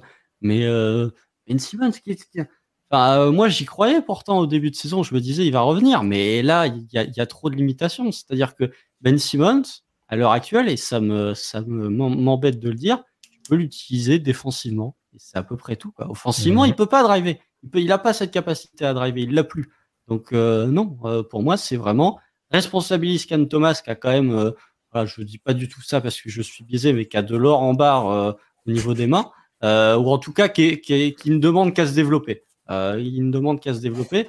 Essaye de responsabiliser Michael Bridges et Cameron Johnson pour voir ce que ça donne puis euh, tu verras bien durant l'été. De toute façon, là, tu as 25 matchs plus potentiellement une série de playoffs où tu peux te permettre de tester sans aucune pression.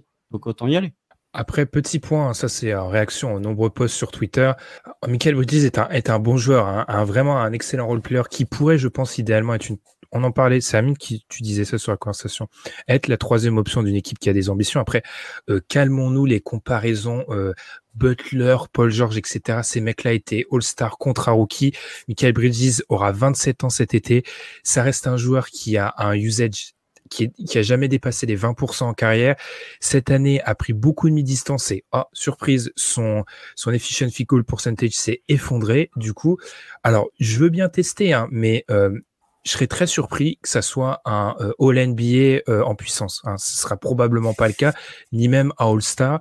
Quand on nous donne des exemples de mecs qui ont explosé sur le tard, il s'agirait de remarquer quand même que très souvent, ce sont soit des pivots défensifs qui ont réussi à trouver euh, l'exemple qui est souvent cité, c'est Ben Wallace, mais qui ont réussi à trouver un endroit où, aller, soit des meneurs de jeu qui ont pris un peu de temps, Kylori, Goran Dragic à s'imposer. Il n'y a, pas de d'exemples d'ailier qui développe un handle, qui est super difficile euh, si tard dans sa carrière. Je referme la parenthèse parce que ça m'a légèrement hérité de, de, de voir ça. Est-ce qu'on a quelque chose de plus à dire sur les Nets, les gars?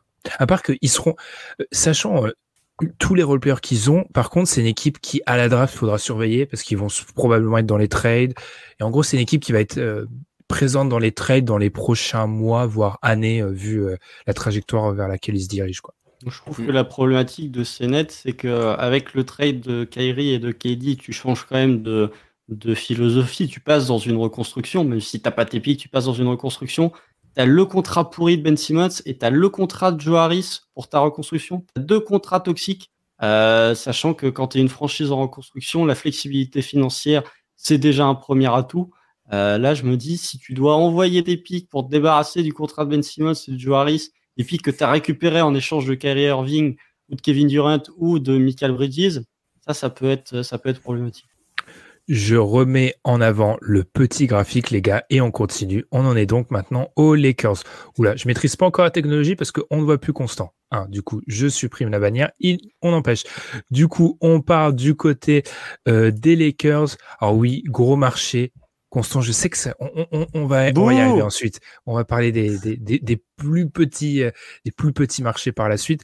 Euh, les Lakers, les gars. Alors, qu'est-ce qui se passe?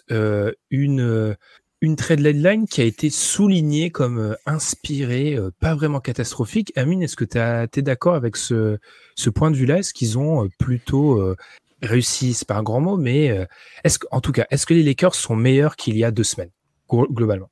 Alors, tu as, bien dit réussi, c'est un grand mot, mais par contre, s'en sortir comme ils sont s'en sortis, vu la situation de départ, c'est quand même vraiment une réussite. Comparé à tout ce qu'on a vu récemment de la part du front office des Lakers, Là, ils s'en sortent quand même avec euh, des joueurs utiles, euh, que ce soit Dilo, que ce soit Vanderbilt, que ce soit Malik Bisley. Les trois sont utiles et tu, euh, tout ça, tu le lâches en, en lâchant donc Russell Westbrook, qui était utile cette saison, mais qui n'avait pas d'avenir dans cette équipe des Lakers et prenait un contrat tellement énorme que justement, tu peux ajouter trois joueurs utiles dans l'équipe. Et surtout des joueurs qui fitent euh, tous dans, dans une équipe avec LeBron et Anthony Davis. Ce qui me gênait la plupart du temps avec tous les trades, tous les signatures de free agency récentes des Lakers, c'est que ça, ça n'avait aucun sens en fait. Prenez des Tree and Paddy et, ou, des Zero and D.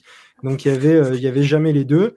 Et là, tu as des gars, euh, bon, Dilo en défense, c'est pas un truc de fou, mais n'empêche que tu as un, playmaker intelligent qui s'est shooté à côté de, à côté de, de LeBron et un mec qui joue plutôt bien le pick and roll aussi. Donc euh, l'idée, elle est plutôt pas mal. Et euh, Vanderbilt pour soulager à l'intérieur, justement, euh, Anthony Davis, c'est une super idée. Malik Bisley, c'est un, super ajout, très bon shooter, que ce soit sorti de banc ou titulaire. C'est un, plutôt un bon défenseur. Donc pour moi, évidemment, les Lakers sont bien meilleurs là maintenant qu'il y a une semaine. Mais la question, est-ce que c'est pas trop tard finalement? Ils ont vraiment beaucoup de retard. Et cette équipe, tu me la mets au tout début de saison, pour moi, je pense qu'elle fait les playoffs. Là, je ne suis pas sûr que ça fasse les play-in parce qu'il y a vraiment beaucoup de retard. Il va falloir que des équipes s'effondrent pour qu'ils puissent revenir. Et euh, ça me paraît très compliqué. Play-in, j'ai envie de croire oui, mais pas sûr. Mais en tout cas, l'objectif était d'être meilleur. Donc euh, l'objectif est, réussi. Il faudra taper un run. Hein. Ils sont 13e avec juste derrière eux Spurs Rockets qui ne jouent pas dans la même catégorie enfin, revenir de 13e pour arriver à accrocher play-in, puis, parce qu'ils n'arriveront pas, je pense, à arriver dans les places 7-8 euh, qui t'accordent un play-in sympa. Donc, puis en play-in, si tu arrives à avoir la 9e ou 19e place, tu dois jouer deux matchs à l'extérieur pour aller chercher euh, ta, ton, euh, ta place en play-off. Puis, tu vas manger le premier ou le deuxième de l'Ouest premier tour. Enfin, c'est ce que tu as dit, c'est trop tard. quand tu es 13e comme ça, le, ça me paraît beaucoup trop compliqué pour euh, redevenir euh, contenders. Et même, pour, même pour jouer les playoffs, c'est même pas sûr. Surtout que personne euh, devant eux ne donne l'impression de vouloir ralentir en fait. Tout le monde veut jouer ce, play-in. Donc, Est-ce que c'est pas Utah la seule équipe sur laquelle il y aurait des questions? C'est vrai. Mais je sais pas. Ils veulent garder Westbrook. ouais, non, devant eux. Les, les places jusqu'à la 9 elles sont lock. Enfin, tu as les Warriors déjà en dehors, du, en dehors de, des, huit premières places. Et derrière, euh, sur le papier, Sanders et Blazers, ils sont euh, au même niveau. Hein. Les Lakers sont pas tant que ça au-dessus. Donc, euh, ça va être très, ah. très chaud. Avant de te lancer, Constant, rappelons aussi le destin du dixième dans play-in pour l'instant. C'est pas, pas une réussite. Non, non, c'est pas une réussite. les Hornets peuvent en témoigner, je pense. mais c'est Lakers. comment expliquer? C'est Lakers, en fait. Non, mais si on prend en compte le catastrophique de leur situation euh, il y a une semaine, ils s'en tirent bien. Ils s'en tirent bien. Euh, D'ailleurs, ça, me fait sourire de voir que vous avez tous les deux oublié de citer Mobamba, euh, ah oui, qui, vrai. Est, qui, est, un ajout. Euh, bon, qui est un ajout, on peut appeler ça un ajout. moi, j'aime bien Mobamba, mais c'est vraiment le, le joueur théorique qui ne se transmet pas une fois sur un parquet NBA. J'aime bien l'ajout de D'Angelo Russell. Je trouve que c'est un bon joueur de pick and roll et qui peut être utile dans cette équipe de, des Lakers. Je trouve que l'ajout de Malik Beasley peut être intéressant parce que les Lakers ont cruellement besoin de shoot et d'avoir un mec qui est dans le top 5 en termes de en nombre de trois points rentrés cette saison, ça peut être intéressant, même si euh, il y a quand même des, des trous au niveau de, de l'efficiency euh, en fonction d'un match sur l'autre. C'est plus un streaky shooter qu'un réel shooter euh, régulier match après match. Jared Vanderbilt, il va être pas mal parce qu'il va aider dans ce dans ce jeu intermédiaire un petit peu pick and roll, coupe, cut pour le panier. Donc il va aider défensivement, il va apporter un peu de longueur à ses, à ses Lakers et il va euh, être le joueur défensif que pensent les fans des Lakers être Rui Hachimura parce que euh, Rui Hachimura, je pense que on a vu, euh, c'est un ajout aussi finalement, qui est un ajout un peu plus, euh, un peu plus lointain de ces Lakers, mais c'est aussi, ça fait partie de leur remodelage de leur effectif. On a vu que défensivement, Rui Hachimura, c'est pas, c'est pas ça quoi. Ça ah, transforme pas la... C'est le mec le plus frustrant de la ligue. Je te laisse enchaîner en défense. Je pense qu'il n'y a pas mm. pire. Hein. Oh, il y a des concurrents, hein, Jalen Green. Ouais, mais tu, tu c'est un scandale qu'il soit pas euh, positif défensivement. Je te laisse finir. Mais euh, voilà, pour ces, pour Lakers, euh, effectivement, tu te dépatouilles bien de la situation dans laquelle tu étais. par contre, moi, j'ai deux soucis. C'est que le premier, tu pars de loin. Et le deuxième, bah, c'est les blessures. Quoi. Parce que globalement, oui, LeBron a battu le record, mais LeBron, de ce qu'on peut lire, a un problème au niveau du pied qui traîne depuis pas mal de temps. C'est d'ailleurs pour ça qu'il loupe des matchs. Bon, alors après, tu, peux, tu ne peux que t'incliner de voir le mec envoyer des matchs à 38 points avec une gêne au pied à 38 ans. Euh, là, c'est euh, double respect. Mais il y a quand même des soucis euh, pour LeBron. Si LeBron venait à manquer des matchs, attention. Il y a toujours l'incertitude Anthony Davis. je crois que c'est James Van Gundy qui a dit Anthony Davis allongé par terre, c'est trois semaines d'indisponibilité. Donc il y a toujours cette incertitude autour de, de C'est bien ce qu'ils font. J'aime bien leur trade deadline et j'aime bien le fait qu'ils aient réussi à remodeler leur effectif. Mais euh, quand tu vois les objectifs en début de saison, bah, c'est pas vraiment en raccord avec ce que tu veux faire.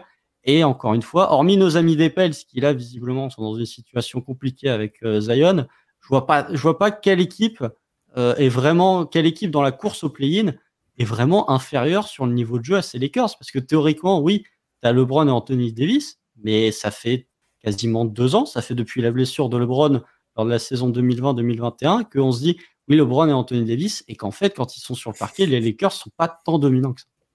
Effectivement, c'est une breaking news pendant le podcast. Euh, Zion absent plusieurs semaines. Alors là, désolé Zion, on a déjà un programme euh, surchargé, donc euh, on parlera peut-être de toi en fin d'émission. peut-être pour ajouter, alors vous avez été très complet, je rajouterai, alors effectivement, avec Rui notamment, il y a une dimension physique que j'aime bien du côté des Lakers qui a été ajoutée et ça a été un peu la marque de fabrique. Euh, je, rappelle, j'aime à rappeler que leur équipe dans la bulle est super athlétique en fait et c'est un élément qui avait été vraiment marquant et j'avais trouvé que physiquement ils avaient dominé tous leurs adversaires et ça c'était un truc euh, intéressant. Après euh, trois ans ont passé bientôt et c'est plus même LeBron. Effectivement, LeBron est gêné au pied dans un run où tu vas jouer ta vie sur carré pratiquement chaque match. C'est difficile, je pense, de compter sur lui tous les soirs. Pareil pour Anthony Davis. Le fait est, je pense qu'Amine, tu tout résumé. Euh, cette équipe-là démarre la saison euh, telle qu'elle. Je pense qu'il se qualifie en playoff sans trop de problèmes, parce que je pense qu'il y, a y a du sens. Là, c'est super compliqué. Vous l'avez dit, il y a personne qui risque de redescendre. À voir. Je pense quand même que par contre, en si jamais on imagine qu'ils se positionnent sur du play-in, je les trouve beaucoup plus dangereux parce que les Lakers avaient un problème, c'est que les fins de match étaient cataclysmiques. Ils pouvaient rien faire en fin de match. Et là, en fin de match, sachant que, et encore une fois, je veux pas tirer sur l'ambulance avec Russell Westbrook, mais sachant que le fit semble un peu plus évident, il serait peut-être moins cataclysmique sur ces, euh, situations-là. Après avoir, vas-y, consent. Bah, disons que euh, avec les, départs, il y a le départ de Thomas Bryant aussi qui pour moi peut leur faire du mal parce que un pacte athlétique énorme et euh, quand Anthony Davis n'est pas là, euh, il peut apporter un 18-10 assez facilement. Mais disons qu'avec les départs de Pat Beverley et de Russell Westbrook, Darvin Ham va arrêter avec son Swigard line-up, là où c'était Ross, Schroeder et Patrick Beverley. Ça au moins il va arrêter. Donc les Lakers vont retrouver un peu de taille et retrouver un peu de de capacité de shooting, même si euh, euh, avec D'Angelo Russell et Dennis Schroeder, si tu finis les matchs comme ça avec ces deux-là, tu es quand même petit défensivement et t'es pas avec deux vrais bons défenseurs. Donc, faudrait potentiellement essayer de, trouver le moyen d'insérer Austin Reeves dans ce, dans ce line-up de fin. Austin Reeves, qui cette nuit d'ailleurs a fait du, très bon taf sur Clay Thompson. Hmm, pour moi, tu fais pas jouer les deux en même temps. Ça me paraît trop compliqué. Bah, ils l'ont fait jusqu'à maintenant, mais maintenant que tu as Bisley, tu arrêtes. Ah, je suis pas sûr. Il prend le spot et Schroeder va sur le banc. Moi, moi je sais pas, je, sais pas si euh, ils le feront ou ils le feront pas, mais euh, ce qui est intéressant dans ce que tu dis, c'est que justement, tu te retrouves aujourd'hui avec euh, des titus indiscutables comme euh, l'était euh, Schroeder, Austin Reeves, du Lonnie Walker, des mecs qui avaient beaucoup de minutes, qui se retrouvent en joueur de banc dans des rôles qui vont lui leur correspondre beaucoup plus. Donc en fait, non seulement tu ajoutes de la qualité dans ton starting five, mais en plus, ton ancien starting five retrouve sur le banc, là où il est plus intéressant en vérité. Donc ça, c'est des ajouts qui sont intéressants. Maintenant, voilà, le retard, comme on l'a dit, compliqué. Mais ils font une super trade deadline. Hein. Franchement, si on enlève les transferts avec des gros stars comme euh, les Mavs et les Suns, pour moi, c'est les gagnants en fait de cette trade deadline. Enfin, c'est pour ce qu'ils avaient, ce qu'ils ont réussi à, transformer, et maintenant le l'équipe qu'on va avoir sur le terrain. Franchement, bravo, parce que c'était pas gagné et c'est quand même euh, c'est quand même une super trade deadline. Mais bon, je suis pas sûr que ça suffise. Mais après, l'Ouest, c'est euh, cette année, c'est la guerre. Hein. Le tu regardes le, sixième, donc les Clippers sont à 28 défaites, les Lakers sont à 31. Donc tu n'as que trois retards d'écart. Euh, trois retards, oula.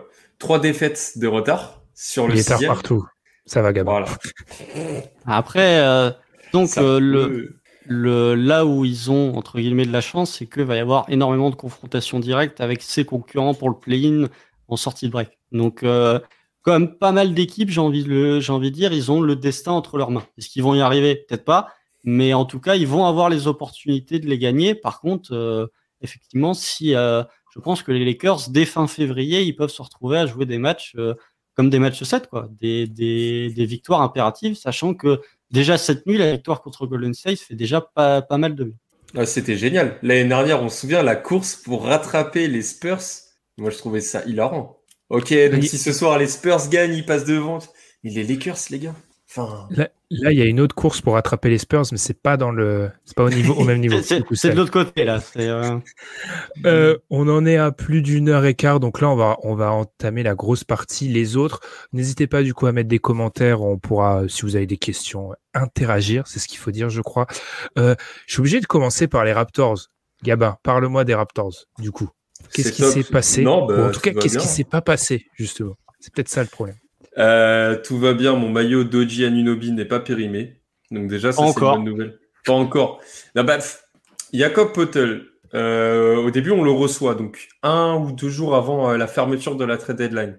Sur le coup, je me dis, pourquoi pas, c'est cohérent, parce que si Akam va partir dans pas très longtemps, on va enfin régler le débat avec Barnes et Siakam et on va laisser Potel en 5 et Barnes en 4. Puis Potel, on pourra le re-signer, ça va être une pièce intéressante pour euh, l'échanger plus tard. Je me suis dit, euh, pourquoi pas échanger Siakam et on garde le reste et on reste un peu compétitif. Pour moi, c'était ça un peu l'idée de base, sauf qu'en fait, ils ont pris Potel, mais il n'y a pas eu d'autres transferts. Et du coup, ça a aucun sens parce que le, on devait être une équipe vendeuse à cette deadline. Il y avait des offres qui ont été faites sur euh, Anunobi et sur Siakam. Enfin, Anunobi, on a eu des rumeurs sur euh, trois first pick, euh, trois first round de, draft, et finalement rien du tout. Et du coup, on se retrouve, on est en février, à jouer rien. C'est-à-dire qu'on va sûrement se qualifier en play-in à la 9e ou la 10e place pour rien y faire.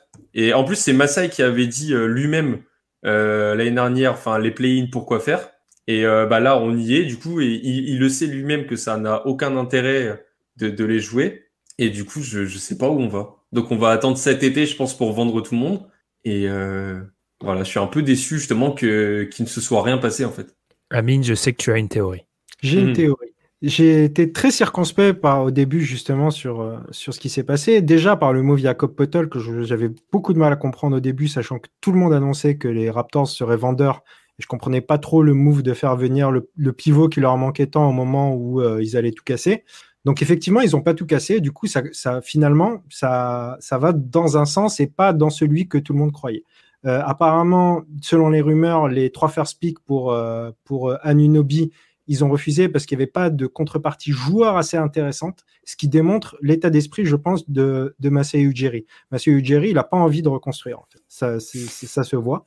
Et l'idée, je pense, derrière les non-moves qui ont été faits par Toronto, c'est de, je pense, de trader Pascal Siakam cet été, qui est euh, une forte valeur marchande, pour essayer de récupérer un ball dominant, un ball handler qui t'apporte du playmaking, c'est la chose qui te manque le plus à Toronto. Et, et du coup, à travers ça, rester compétitif avec le reste de ton roster. Maintenant, ça ne sera pas forcément simple parce qu'effectivement, il y a des choses qui se sont passées. On sait que Anunobi ne voudra pas forcément rester. Exactement ce qui se passe, mais en tout cas, on sait que la situation est peut-être tendue. Du coup, moi, ma théorie, c'est que je pense que Masai ne veut pas tout casser. Masai veut récupérer un très bon joueur à, à, à, travers le trade de Siakam qui est programmé, j'ai l'impression, pour cet été. Mais de toute façon, ça va dans ce sens-là, parce que sinon, ils auraient déjà tout cassé. Donc c'est forcément ça, il attend, avec toutes les pièces qu'il a, pour faire un gros trade, et en fait, on rejoue. Et en, en soi, pourquoi pas? Parce que c'est Raptors L'année dernière, ils ont quand même fait sixième. On voit que c'est une équipe qui est pas si loin de devenir très forte. Enfin, très forte, tu deviens pas contenders, mais qui ils, peuvent jouer ces, des choses, ces Raptors-là. Donc, le... je suis curieux de voir qui on pourra aller chercher euh, cet été. Constant, euh, the floor is yours. Vas-y. Non, bah, il y, a, y, a, y, a deux, y a deux franchises dont j'ai pas compris le projet à cette trade deadline, c'est les Blazers et les Raptors. On a un euh, commentaire sur le sujet justement. Ouais, mais je, l'ai vu, mais effectivement, je comprends pas le projet en fait euh, de Toronto. Envoyer un first pour Jacob Pottel qui est un contrat expirant. Alors je, je comprends le fait qu'il va resigner et qu'il va prolonger durant l'été, mais envoyer un first pour Jacob Pottel, euh, ça m'embête un peu quand même. Mmh. Et sur le côté, en fait, ce que je ne comprends pas euh, du côté de Mazai, c'est que Mazai a toujours été a reçu des louanges pour être un, un très bon GM et que là, il voit que la situation n'est pas bonne, que euh, globalement, il y a des tensions de partout. On le voit, euh, les déclarations de Fred Van Vliet, les déclarations de, de Scotty Barnes sur euh, l'investissement défensif. Enfin, tu sens que ça s'envoie des pics via médias interposés. Je ne comprends pas comment Mazai, alors que nous on le voit, donc Mazai doit sûrement le voir, comment il se dit je vais garder cette, ambiance négative et ce, ces ondes négatives qu'il y a autour de l'équipe, ne serait-ce que quatre mois. Euh, tu parlais du, du fait qu'il euh, y allait avoir un gros trade autour de Siakam et qu'ils allaient récupérer un vol dominant. Mais euh, je suis d'accord, je pense qu'ils vont essayer de, de shop Siakam. Mais surtout, le problème, c'est que pour moi, la relation euh, Oji Anunobi Toronto, elle est cassée. Tu sens que euh, globalement, Oji Anunobi, il a envie d'ailleurs, il a de grosses envies d'ailleurs. Et il y a un autre point qui me fait m'inquiéter pour ces Raptors, c'est que quand tu as Fred Van Vliet qui change d'agent en cours de saison, ça tend rarement vers une prolongation. Donc euh, pour moi, et il y a euh, l'option de Gary Trent Jr. aussi. Donc euh, pour moi, ces, ces Raptors, ils sont quand même au bord de l'implosion, au bord de l'explosion. Et que là, j'ai l'impression que cette red deadline, ouais, tu as récupéré Jacob Potel, mais tu n'as fait que retarder une échéance qui, pour moi, va être va arriver à terme dès cet été. Et que dès cet été, je pense que même si Mazai n'en a pas spécialement envie, ils vont être obligés de reconstruire parce que euh, Fred Van peut partir à la free agency euh, et parce que Oji Anunoby peut dire euh, non, moi j'ai envie de partir, surtout qu'il me reste à l'été, il lui restera qu'un an de contrat. Mm. Ah, après, c'est, je sais que c'est Tom qui aime bien parler de ça, cette idée de, de trauma, en tout cas de, d'équipes, de franchises qui sont marquées par une reconstruction. La, la vraie grosse reconstruction du coup des Raptors des années 2000 avec Chris Bosch, c'est quand même une période où ils font les playoffs deux fois, ils se font sortir, ils passent pas un tour et ils sont en grosse galère. Donc il y a peut-être pas cette volonté de se dire en plus avec Toronto, sachant que ça, ça va être, tu t'amèneras pas de free agent de retomber là-dedans. Après, je suis assez d'accord avec vous. De toute façon, à Nunobi, on entend, on en entend parler depuis quand? Depuis la trade deadline de l'année dernière, déjà, les premiers bruits. ça fait un paquet de temps. Et depuis la draft de Scotty Barnes, hein. Faut pas chercher. Ouais, plus ou moins. Mm. Et et Amine, on en avait parlé en off, c'est vrai que autant je comprends cette volonté d'échanger Siakam contre un porteur de balle au moment où je pense que la, la valeur de Siakam, elle sera jamais aussi haute que maintenant. Le fait est que un porteur de balle, c'est très recherché. Et contre qui, en fait, à l'heure actuelle? Enfin, contre qui, quoi? Mm. Ouais, je, suis d'accord. Je pensais juste, euh, peut-être pour expliquer, je, dis, je suis d'accord avec tout ce qu'a dit Constant, mais peut-être pour expliquer peut-être aussi que Masai se dit que les affaires seront meilleures cet été qu'elles ne le sont euh, à la trade deadline là avec des équipes qui sont euh, qui sont un peu sur le qui vive. Je sais pas, j'essayais de, de, réfléchir à pourquoi parce que même moi j'ai en fait j'ai essayé de comprendre si j'apporte cette théorie c'est parce que j'ai essayé de comprendre pourquoi ils avaient agi comme ça. Mmh. J'essaie de là où les Blazers, j'ai encore plus de mal à comprendre euh, la logique dans tout ça. Les Raptors, j'arrive à comprendre à peu près en fonction de ce qui a déjà été fait avant par, par Ujiri. Disons que, que pour Siakam, effectivement, il n'y a, y a pas de rush. Pour Oji Anunobi, euh, si tu commences à arriver à l'été avec des rumeurs de plus en plus importantes et un gars qui arrive dans, quand dans sa dernière année de contrat, euh, je sais pas. Moi, je trouve que ça peut défavoriser ces Raptors. Et encore plus si tu fais un trade en, juillet après la. Alors après, on, est dans, dans l'hypothétique, mais si tu as Fred Van Vliet qui part à la free agency et que tu veux euh, vendre euh, Oji Anunobi, je pense pas que les circonstances soient plus favorables en juillet que euh, maintenant. Mais c'était l'ailier le plus. Enfin, ça doit être le, le joueur qui a reçu le plus de propositions de trade de Giannunobi euh, sur le marché. Tout le monde le voulait. C'est pour ça que je comprends pas trop pourquoi il, est encore là. J'adore ce commentaire. Uh, OG is the new Miles Turner. Il y, y, a de ça. Enfin, je, je trouve. Alors, on en a parlé, les gars. Les, sachant qu'il y a une inflation au niveau des tours de draft, l'écart type entre ce qu'il te faut pour Kevin Durant et ce qu'il te faut pour OG Anunobi n'a aucun sens en fait. Le fait mm. que OG Anunobi y est vraiment, en moi au début je croyais vraiment un fake, mais le, fait est qu'on ait pu proposer trois premiers tours de draft contre ce mec, je m'en fiche les, des protections, ça n'a, pour moi c'est vraiment pour un joueur qui s'approche de plus en plus de la théorie, je trouve ça un petit peu euh, exagéré, mais je suis d'accord avec vous. À voir. Je pense vraiment qu'il y a vraiment la volonté de Massai. Je pense que tu as décodé tout ça, Amine. Il a pas voulu reconstruire maintenant. Peut-être que le, là où je suis pas vraiment d'accord avec l'analyse de peut-être de Massai, si c'est la sienne, c'est que le marché actuellement, on l'a dit, à l'Ouest, il y a 10 équipes qui plus ou moins se disent qu'elles ont une chance. Euh, ces équipes qui balancent des tours de draft, c'est parce qu'elles sont persuadées d'avoir une chance maintenant. Encore une fois, on vous renvoie à ce magnifique épisode fenêtre de titre. Les équipes qui se persuadent d'avoir une chance en juillet sont souvent moins nombreuses que celles qui se persuadent de ça en février. Donc euh, c'est peut-être euh, c'est peut-être euh, c'était peut-être le, moment. Constant, je, je, te lance sur Portland. Vas-y. Ah non, mais Portland, enfin là c'est il y a un moment où on comprend pas, on comprend pas Portland, on comprend plus. C'est quand même Portland, c'est la deuxième trade deadline où ils sont vendeurs.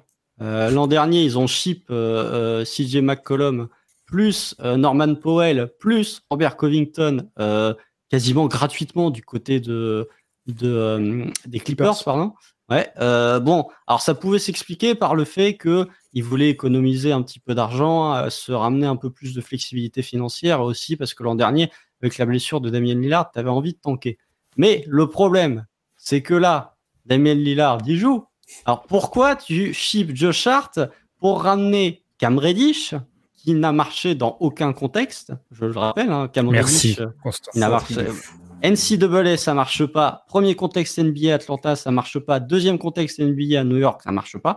Il y a un moment où, quand c'est des échecs partout, faut peut-être se dire que c'est un échec tout court, en fait. Euh, et pour. Non, vas-y. Non, et ensuite, tu ramènes Kevin Knox. Bon, Kevin Knox, c'est déjà un échec euh, en soi. encore un échec du côté des Knicks. Mais lui aussi, au Knicks, ça n'a pas marché. À Détroit, ça n'a pas marché. Là, euh, je vois pas trop comment ça va fonctionner. Il y a Matisse Taibul, mais le problème, c'est que Matisse Taibul, il rentre en fin de contrat rookie, qu'il va falloir le prolonger durant l'été. Donc, je je vois pas ce que fait Portland, en fait. C'est que vous en aviez parlé quand vous avez fait le, podcast avec Tom sur euh, le destin croisé des débuts de saison entre les, Blazers et les Kings.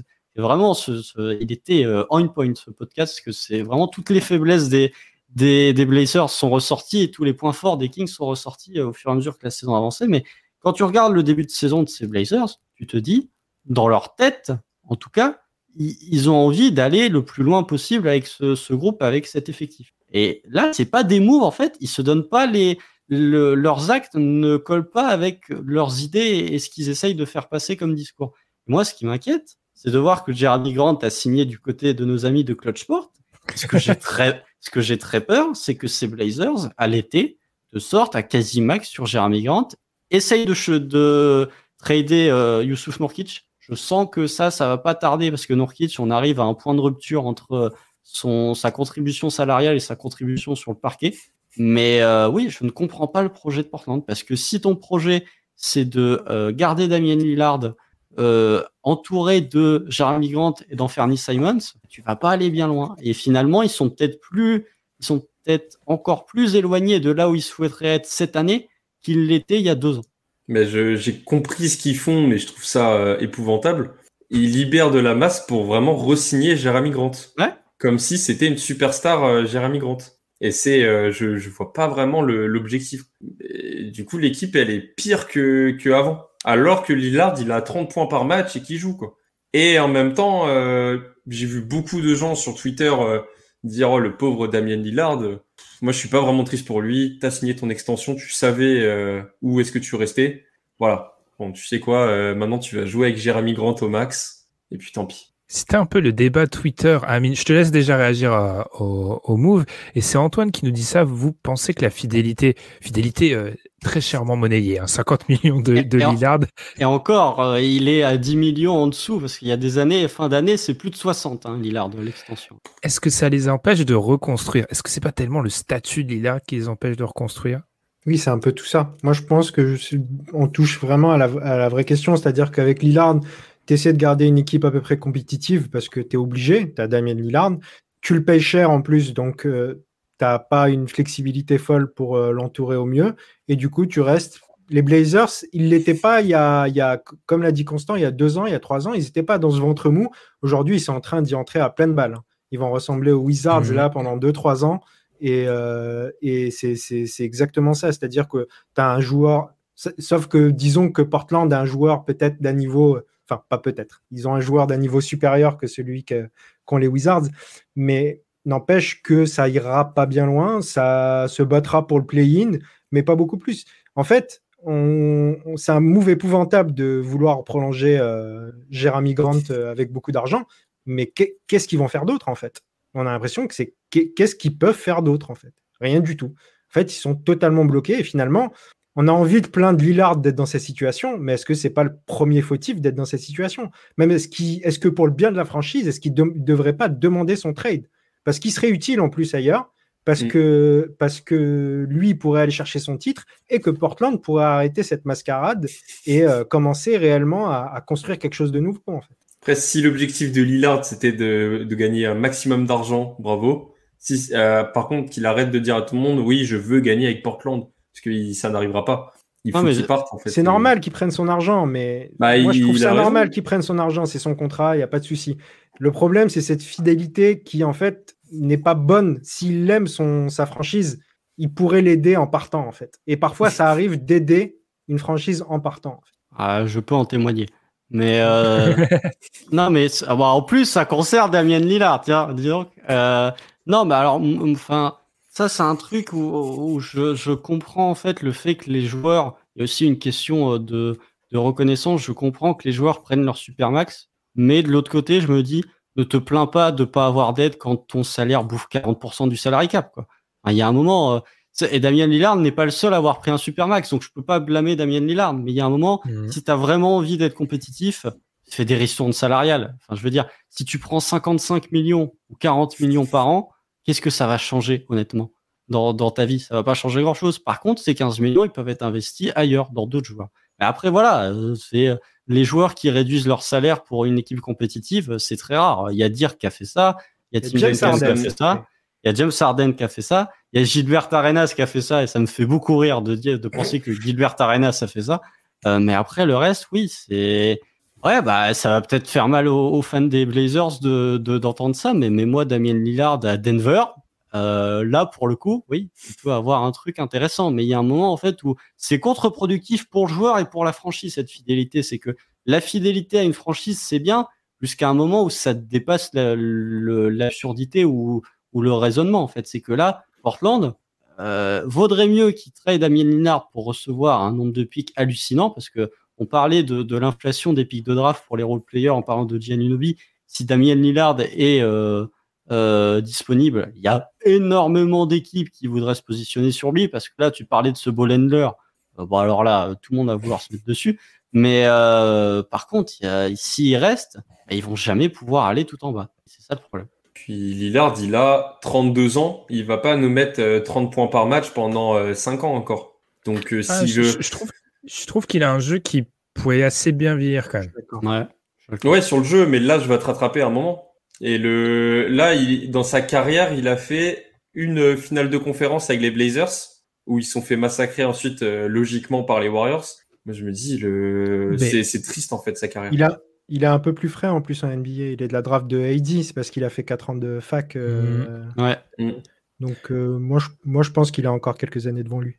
Mais mais pour moi, le, péché originel, c'est juste, c'est pendant la période McCollum Lillard de pas avoir dit stop plus tôt, en fait. Il est là, le, péché originel des, des, Blazers, et de se contenter justement de cette fameuse finale de conférence qu'ils font en, en 2019 et de ces tours où, en, fait, les Warriors ont créé un problème, c'est qu'il y a un paquet d'équipes à l'ouest qui, euh, dans la période du run des Warriors, se sont dit, ah oui, mais on est sorti contre les Warriors. Oui, mais t'es quand même sorti. Donc, du coup, il y a pas mal d'équipes qui se sont, euh, qui se sont un peu, euh, qui ont fantasmé sur leur niveau. Et le fait est qu'il est là le, problème de base, c'est-à-dire que quand il y a eu la transition entre la Marcus Aldridge et Damien Lillard, depuis, quel est le trade marquant des, euh, des, Blazers? Il n'y en a pas eu. Et le fait est qu'il y a un moment, il faut prendre, quand tu es dans une Hassan Whiteside. Ouais, voilà. Trade marquant, Hassan Whiteside. Il y a un moment, si tu es dans une position où tu veux offrir à ta superstar tous les outils pour être euh, compétitif, à l'Ouest, eh ben, il faut euh, investir là-dedans. Alors certains diront, relecture historique, et ils ont peut-être raison, que ça coïncide Lillard avec le moment justement les Warriors sont au sommet, qu'en gros, investir à ce moment-là avec Houston, c'est peut-être compliqué. Je comprends. Mais il y a un moment, ils n'ont jamais fait, il n'y a pas, les Blazers n'ont jamais envoyé trois premiers tours de draft pour un mec. Et autant j'ai critiqué peut-être le move, euh, enfin critiqué, j'essaie de un peu nuancer du côté de KD, mais il y a un moment, quand tu as un joueur de ce niveau supérieur, il faut faire ce move. Ils l'ont jamais fait. Et maintenant, ils arrivent au mauvais moment, c'est-à-dire faut payer le mec très cher et t'as pas profité des années entre 28 et 32. C'est ça le problème. Mais il y, y, a deux problèmes pour Portland, c'est que ils sont pris deux coups de malchance sur la tête. Le premier, c'est que euh, la très bonne saison qu'ils font, c'est 2015-2016. 2016, c'est explosion du cap. Du coup, ils ont fait Allez, on donne des contrats à tout le monde. Evan Turner, Myers Leonard, on donne une, une, balle à tout le monde. Du coup, ils se sont retrouvés déjà avec un manque de flexibilité financière énorme. Et ils pouvaient pas échanger ces gars-là contre euh, des pics de draft parce que les gars allaient rien. Et le deuxième problème, c'est que au moment où on se disait à ah, McCollum Lillard, ça commence à sortir la fin, il y a le sweep contre les Pélicans en 2018, c'est 2019, et ils ont ce sursis avec cette finale de conf. Pendant vraiment ce premier tour contre le Thunder, c'était celui qui perdait reconstruisait. C'était vraiment une, une série à mort entre les deux équipes. Tu sentais vraiment que tu arrivais au bout. Et si euh, l'équipe qui perdait reconstruisait, et le problème c'est que atteindre cette finale de conf leur a fait se dire, mais en fait on touche peut-être au but. Ça leur a redonné les envies de d'aller plus loin avec ce duo, sauf que tu n'es allé nulle part. 2020, tu vas en playoff que tu as Damien Lillard qui joue à un niveau irréel durant la bulle. 2021, ça va un peu mieux, mais tu te fais quand même sortir au premier tour par Denver sans trop de discussion. Et là, tu ne fais que payer les pots cassés de ce manque euh, d'agressivité d'une part du management et de l'autre côté, de ne pas t'avoir dit j'ai quand même Norman Powell, Anthony Simons et même Gary Trent. Ils ont été chiffres Gary Trent contre Norman Powell. Euh, que des mauvaises décisions qui ont été faites par le board de, de euh, Portland. Et voilà, maintenant, ils en payent le prix. Surtout, ils ont pris. Déjà, ils ont transféré Gary Trent pour prendre Norman Powell, qu'ils n'ont pas prolongé. Ils ont chip pour rien. Ils ont, aux Clippers pour rien. Et on voit que Gary Trent, il a un rôle énorme chez les Raptors depuis son arrivée. Et de l'autre côté, ils ont chopé Norman Powell qui est déjà reparti à Los Angeles. Donc ça n'a aucun intérêt. Mm. Puis en fait, ils ont. C'est surtout que je suis d'accord que le duo avec McCollum, ça pouvait pas aller au bout.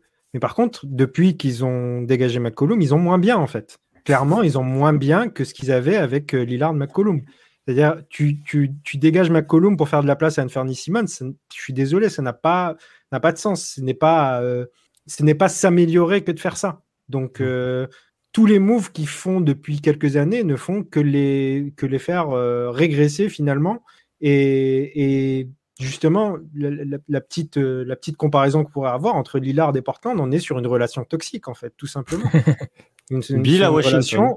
voilà, on est sur une relation où ils se font du mal l'un à l'autre, en vérité. Bon, après, peut-être que euh, le porte-monnaie rempli permet de moins se prendre la tête, mais néanmoins, je pense, j'ai le sentiment que Lillard est quand même un compétiteur et que ça doit le faire chier quand même d'être dans cette situation. Pachico nous dit euh, Medjani, c'est un super max, ça l'empêche pas de bien. Alors, déjà, pas le même moment dans la carrière. Et première chose, pour la, la règle est très simple. Hein. Quand ta superstar signe un super max, si t'as pas déjà le lieutenant dans l'effectif, t'es mort. C'est plus ou moins mm. ça l'idée en fait. Hein. C'est-à-dire qu'en gros, s'il est pas là, t'es fini. Et bah ils pensaient l'avoir mais ils l'ont pas eu. Après il y a aussi des problèmes de projection dans la NBA, tu l'avais dit Constant quand il cet été 2016 qui est quand même historique.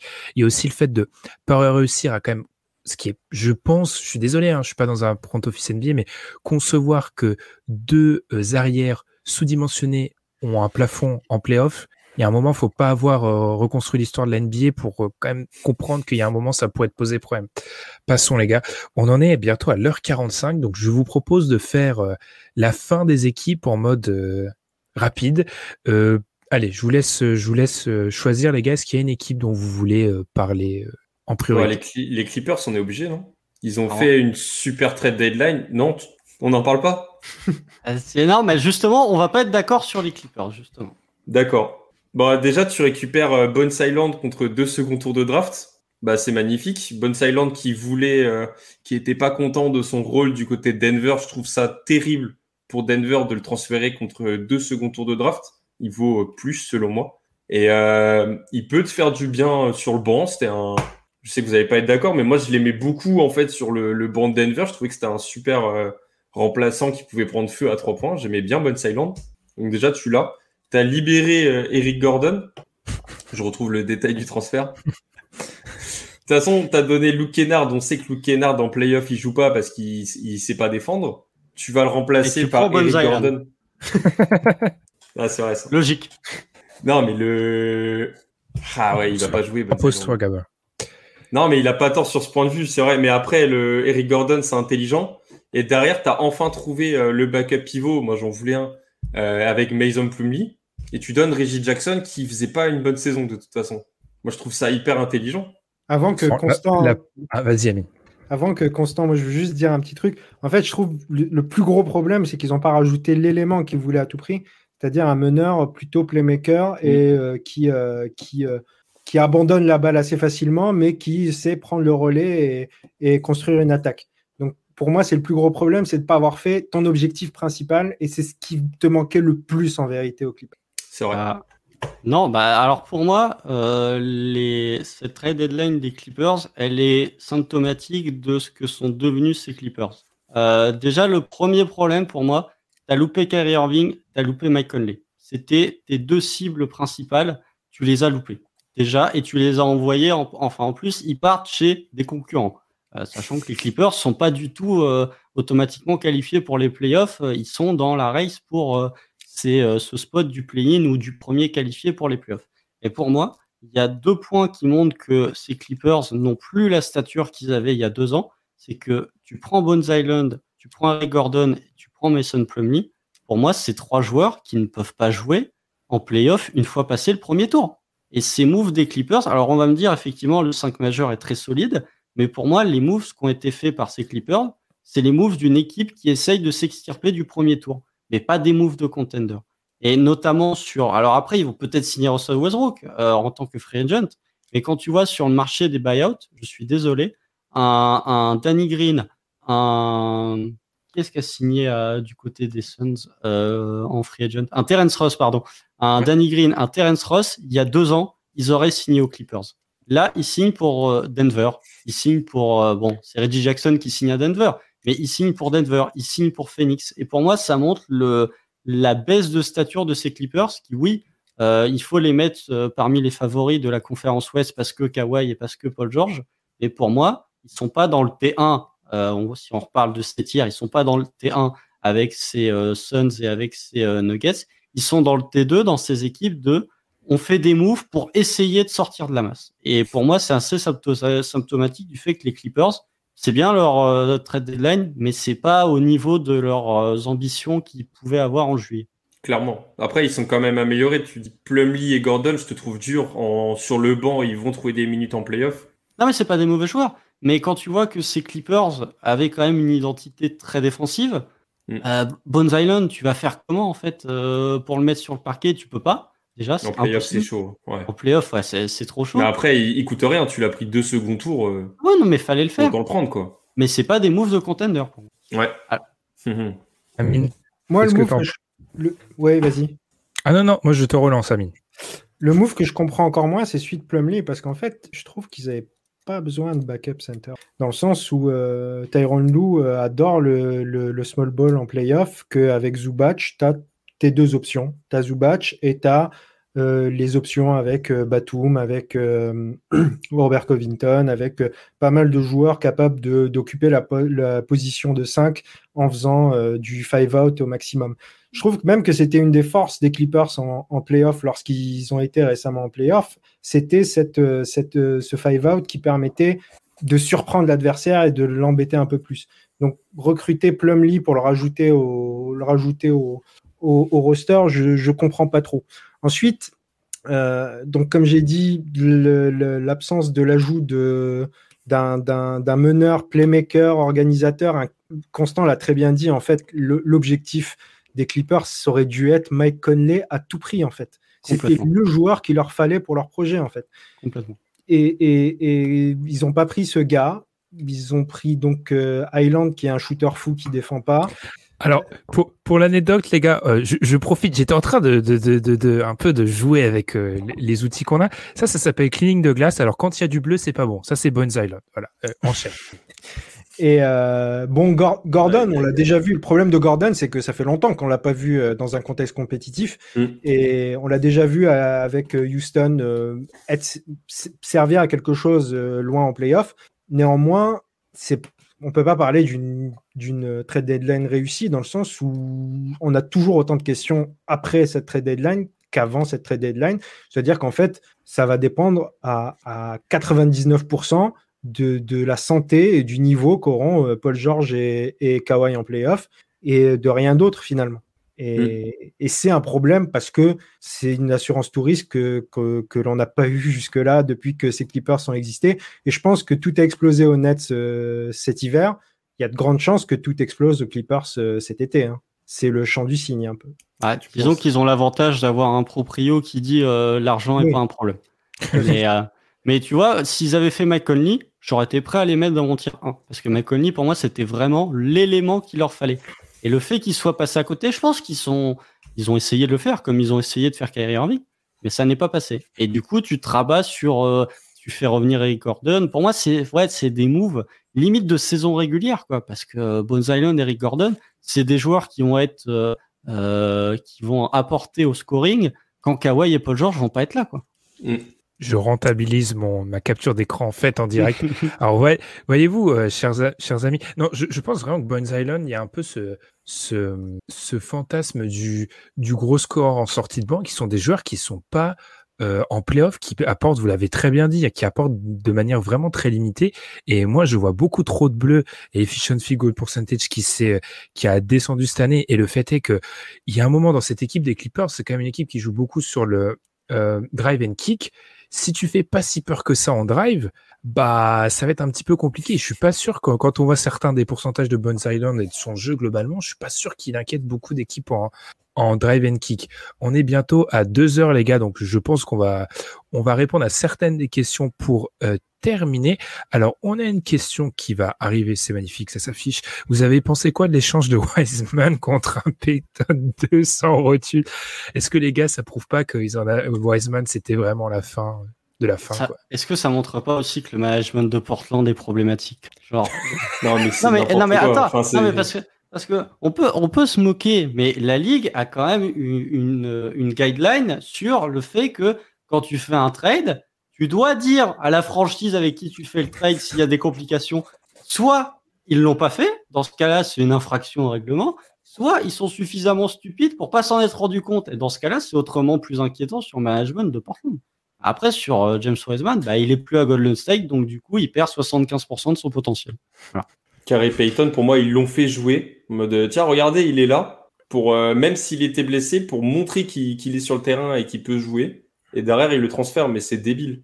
Et en plus, le, si on parle pas juste de cet échange, mais sur le long terme, bah, ça pose question sur toutes les autres franchises qui, qui n'auront plus confiance en Portland pour des transferts. Si tu sais qu'on te cache des vis cachés comme ça, dès qu'il y a, sur chaque transfert, tu vas avoir des doutes. Enfin, c'est, D'un côté, Gabin, vu comment sortir la plupart des franchises avec Portland, je pense qu'ils vont quand même continuer à.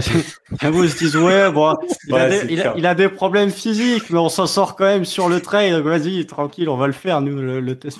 Mais là, c'est tellement grave que les Warriors ont un délai pour annuler entièrement le trade.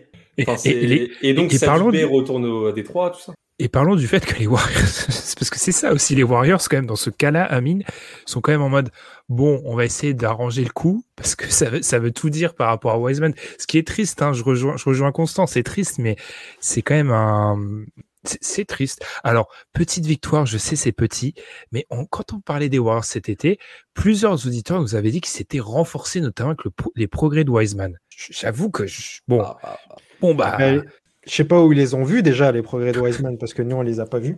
En pré-saison. il a fait un bon bah, match. en Summer League. Donc, on fait des, des, conclusions sur la Summer League. Euh, le truc, c'est que c'est que Wiseman, en fait, moi, j'ai pas envie de lui jeter la pierre parce que c'est pas que de sa faute euh, tout ce qui lui arrive. Un intérieur, euh, c'est plus dur pour un intérieur d'être d'être positif en playoff que les autres joueurs dans, le sens où s'il n'est pas positif défensivement, il n'est pas jouable. C'est pas possible. En fait, James, James Wiseman, tu peux pas le mettre sur un parquet de playoff. C'est une réalité aujourd'hui. Et euh, avec ses blessures, ses problèmes, bon, ça peut-être qu'il est responsable, mais on n'en sait rien de tous ces problèmes qu'il a eu, notamment euh, sur son année de fac où il avait joué avec trois matchs. Et c'est depuis ce moment-là où ça a commencé les problèmes.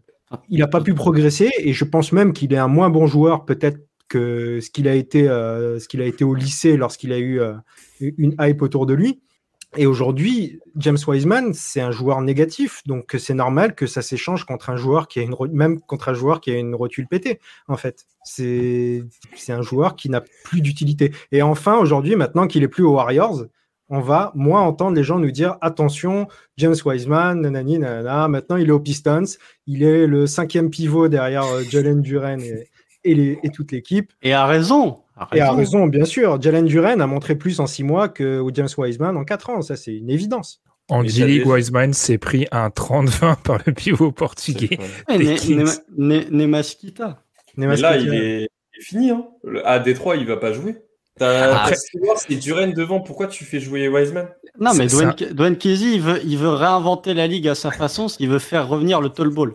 S'il va mettre en 3 Zaya Stewart, en 4 Jalen Duren et en 5 James Wiseman. Enfin, le, projet de Détroit, c'est funky sur ça. Et je, soupçonne, je soupçonne Troy Weaver, de, le duo Troy Weaver, euh, euh, Dwayne Casey, de vouloir faire une sorte de, de, de, remix Elton Brand, Doc Rivers, qui ne sont pas beaucoup croisés finalement parce que, parce que Moret est arrivé quand, quand Doc Rivers est arrivé. Mais ça, ça ressemble beaucoup à un truc dans le genre avec des, idées d'un ancien temps, parce que Troy Weaver aussi, c'est le, c'est depuis qu'il est là, c'est le 25e intérieur qu'il a été cherché à la dra... Euh, enfin, qu'il a été cherché tout. qu'il a été cherché tout court, hein, parce que Nerlens Noël à la Free Il ne prend que euh. des intérieurs. C'est un truc de malade mental. Ah, je pense qu'il veut refaire les Cavs. Il veut refaire les Cavs euh, là avec Evan Mobley et, James Wiseman en 3. James Wiseman en 3, bien sûr. Non, mais les Cavs, enfin, les, pardon, les Pistons, c'est funky, mais ça montre aussi que euh, drafter un mec qui a joué trois matchs universitaires en deux, un pivot en plus. Ça, c'est pas une idée stupide, mais bon, ça, on va pas revenir sur la draft. Devant la Melo Ball, Tyrese Haliburton, Tyrese ah, Surtout devant la Melo Ball, parce qu'après, euh, dire euh, Tyrese Maxi, ou c'est de la réécriture un peu historique à posteriori. Mais la Melo Ball, euh, c'était une évidence. Mais bon, tant pis pour eux. Rien à rajouter sur euh, l'ami Wiseman. Je pense que les costards ont été taillés. Après, pour réagir un peu à ce que tu as dit, Gabin, c'est un, choix de, de draft, un pivot avec des capacités athlétiques. Il aura une troisième, quatrième chance, je pense. Je pense que c'est pas, ce sera pas sa dernière franchise. Je remonte parce qu'on a tellement de. Vous étiez environ une quarantaine pendant la plupart du live, donc on, vous remercie. Euh, on va finir par quelques questions. Josh, Josh Art Onyx, vous en pensez quoi? Il est 5h30 du matin, je m'excuse pour ma diction. Euh, bah, quand tu échanges Cam Reddish contre quelque chose, c'est un positif. ah, mais il y a un first round. Ouais, il y a un first round, c'est ça le problème. Il y a un first round et quand on connaît la capacité d'Enix à bien drafter euh, dès qu'il dépasse le top 20, euh, Quentin Grimes, Emmanuel Quickly, moi ça m'embête un petit peu. Après, ils ont le pic des, des Mavs cette année, donc ils vont quand même pic en dehors du top 20. Moi j'aime bien ce qu'apporte Joe Hart. je trouve que au rebond, il va faire énormément de bien.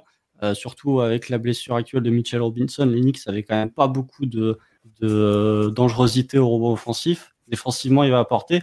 Par contre, le problème, c'est que d'une part, tu fais le constat que RJ Barrett, c'est compliqué la saison d'RJ Barrett. Euh, et d'autre part, il mange des minutes à Quentin Grimes. Euh, sur le premier match, Quentin Grimes joue que 22 minutes. Et euh, quand tu as ton closing five où tu as Quentin Grimes qui est pas sur le parquet, moi, pour Scénic, ça me pose problème. Mm. Moi, je, suis d'accord sur, euh, sur le profil de Josh Hart. C'est une sorte de couteau suisse. C'est toujours un joueur qui sera toujours intéressant dans n'importe quel, euh, quel contexte. Et c'est intéressant. Mais je, je, pense à ce qu'avait dit Tom dans la conf qu'on a entre nous et que je trouve intéressant parce que je n'avais pas forcément pensé. Mais en fait, oui, c'est un peu euh, par rapport à ce que tu viens de dire aussi, Constant. Mais est-ce qu'il va vraiment avoir ses minutes avec, avec Thibodeau, en fait? Avec ses rotations qui sont très strictes et qu'il n'aime pas trop changer. Donc c'est la vraie question. Est-ce qu'ils avaient vraiment besoin de Josh Hart Sachant que c'est un joueur que j'aime bien, mais est-ce qu'ils en avaient vraiment besoin? J'ai tendance à dire que oui, mais je ne suis pas sûr que dans les rotations euh, qui ne changent pas beaucoup et qui sont très euh, strictes de, de, Thibodeau, euh, il, est, il est vraiment sa place. Maintenant, je pense qu'il y a aussi dans l'idée, ça a l'air d'être le cas, de vouloir faire une sorte de bande de potes à New York ça ressemble à ça pour essayer de faire une bonne ambiance là avec Branson qui récupère son pote de Villanova. Et, euh, j'ai l'impression que c'est un peu l'idée. Maintenant, euh, le move est intéressant, mais euh, comme, comme l'a dit Constant, tu lâches un pic quand même. Peut-être que tu aurais dû, quoi qu'il arrive, lâcher le pic pour lâcher, lâcher Cam, mais tu n'étais pas obligé de lâcher Cam. Donc voilà. Panchinko qui nous demande c'est pas un peu bizarre l'inactivité totale de Chicago, sauf si le plan c'est de récupérer Westbrook s'il y a buyout. Alors euh, rappelons que du coup, si on considère que techniquement les Cavs ont récupéré Danny Green en buyout, c'est la seule équipe qui a rien fait euh, sur cette euh, sur ces dix derniers jours environ. En gros, les aux, grandes dames de d'Adrien qu'on salue. du coup, bah, les, Bulls, eux aussi, on aurait pu leur tailler un costard façon Portland, mais je pense que là, c'est une équipe dont on va sûrement s'intéresser en longueur dans un podcast euh, bientôt. On fatigue. Quid de Memphis, ça se maintient euh, top 4, c'est ce, que nous demande. Euh, moi, je suis plus inquiet que la plupart des gens sur Memphis. J'entendais à droite à gauche qu'il y avait un tir, un groupe 1 avec Suns, Nuggets, Memphis. Je suis pas d'accord pour mettre Memphis dans ce tir-là vu ce qu'il montre actuellement, personnellement. Non, pas tir 1. Mais après, pour parler de leur, euh, leur trade deadline. Ils ont rajouté Luke Kennard. On savait qu'ils avaient des gros problèmes à trois points. C'est intéressant, pourquoi pas. Mais de toute façon, ça servait à rien d'aller chercher euh, de gros joueurs pour tout de suite euh, aller jouer un titre. Ils sont jeunes, c'est en développement. Pour moi, il n'y a pas, y a pas d'urgence. ah, j'aime pas ça. Ah, je suis pas d'accord. Je suis pas d'accord. Pour moi, si tu as l'occasion d'aller d'aller jouer le titre, tu joues le titre parce que t'as pas de t'as pas de, de garantie sur le long terme. Hein. Dois-je vous rappeler l'âge du Big Three du Thunder quand ça va en finale hein. Donc euh, voilà. Pour moi, si tu peux, si tu peux jouer le titre, tu le joues, C'est la, perte de Steven Adams qui leur fait énormément de mal en mhm. vérité, parce que leur jeu est, beaucoup basé sur le rebond offensif et la seconde chance. Et du coup, ils ont tous toute cette partie-là qui, euh, qui part avec Steven Adams. Moi, je pense qu'ils ont, on sait plus ou moins qu'ils ont essayé en tout cas de faire ce move. Le truc, c'est que euh, ça n'a pas marché parce que les équipes demandaient beaucoup, beaucoup pour le profil qu'ils recherchent en priorité, c'est à savoir un, leur ailier euh, Titu qui sera, qui sera vraiment l'ailier euh, qui va défendre et mettre ses trois de manière régulière.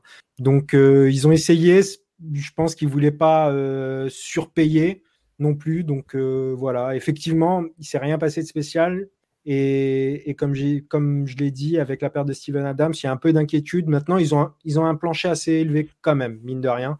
Euh, j'en fais pas un favori justement euh, comme vous, mais je pense pas que ça va s'effondrer non plus Memphis avec le plancher. Mmh. Après, aussi. Après les gars, si c'est vraiment eux euh, la franchise en question qui a offert les trois premiers tours pour OG, c'est eux, je pense. Bah, les ou l'Enix, ouais, ça, ça pourrait ressembler.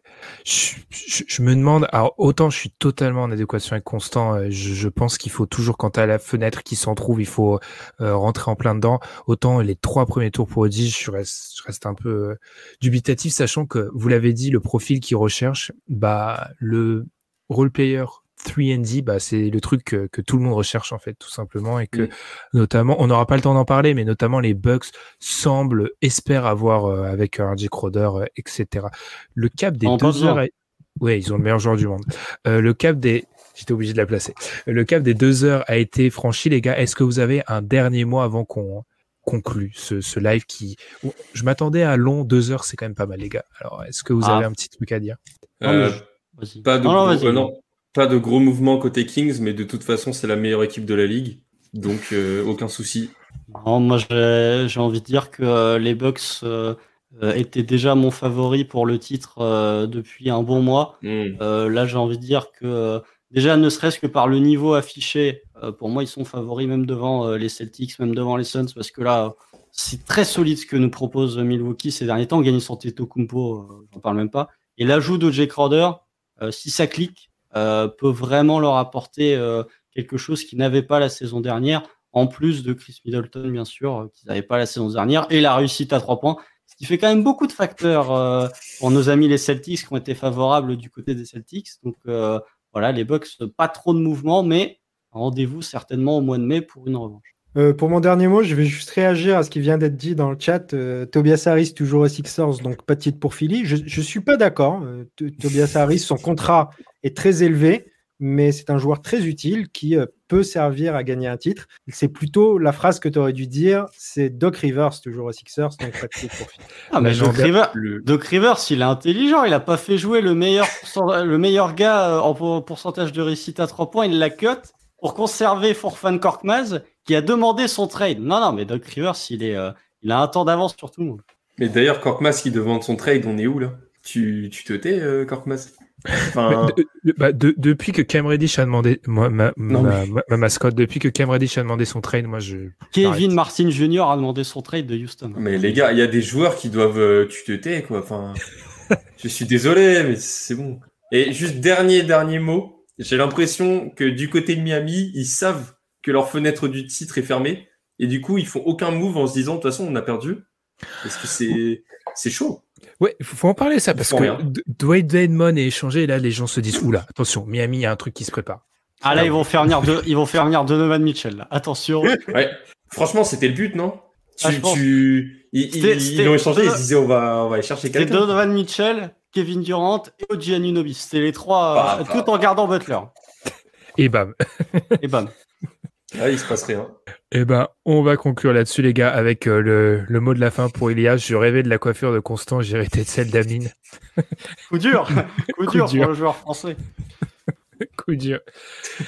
Et eh ben, eh ben merci les gars et surtout merci. Euh, vous pensez quoi du retour de John Wall à Houston après les avoir désingués en interview? Bah, Je pense que Houston va le payer deux fois. Hein, voilà, c'est. Euh, oui, d'ailleurs, on en parlait, on en parlait dans la conve avec euh, Tom. je crois que ça serait la première fois qu'une équipe paierait deux, deux buyouts d'un même joueur la même année.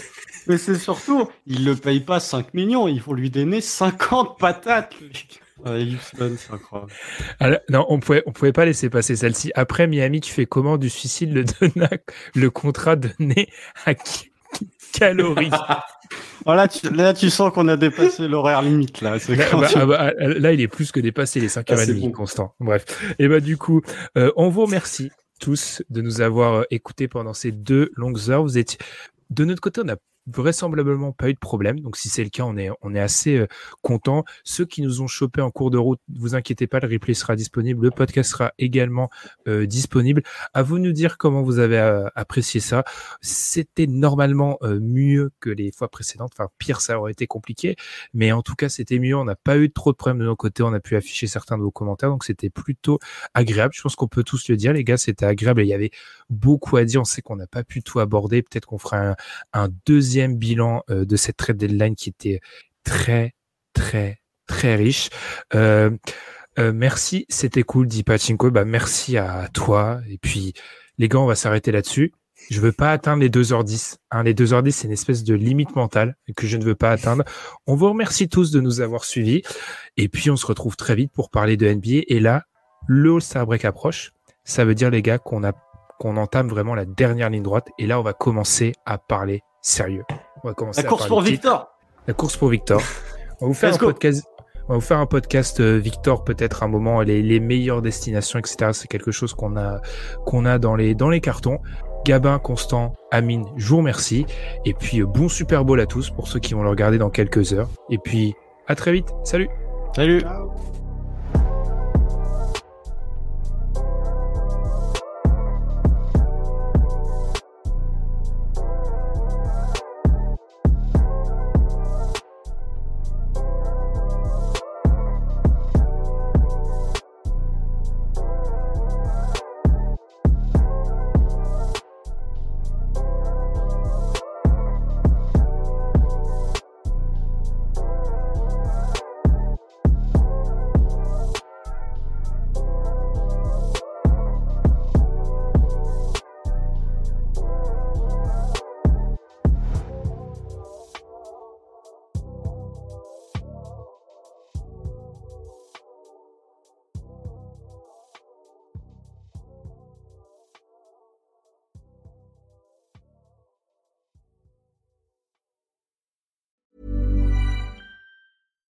Deserves the best, and there's no better place to shop for Mother's Day than Whole Foods Market. They're your destination for unbeatable savings, from premium gifts to show-stopping flowers and irresistible desserts. Start by saving 33% with Prime on all body care and candles. Then get a 15-stem bunch of tulips for just $9.99 each with Prime. Round out mom's menu with festive rosé, irresistible berry chantilly cake, and more special treats. Come celebrate Mother's Day at Whole Foods Market.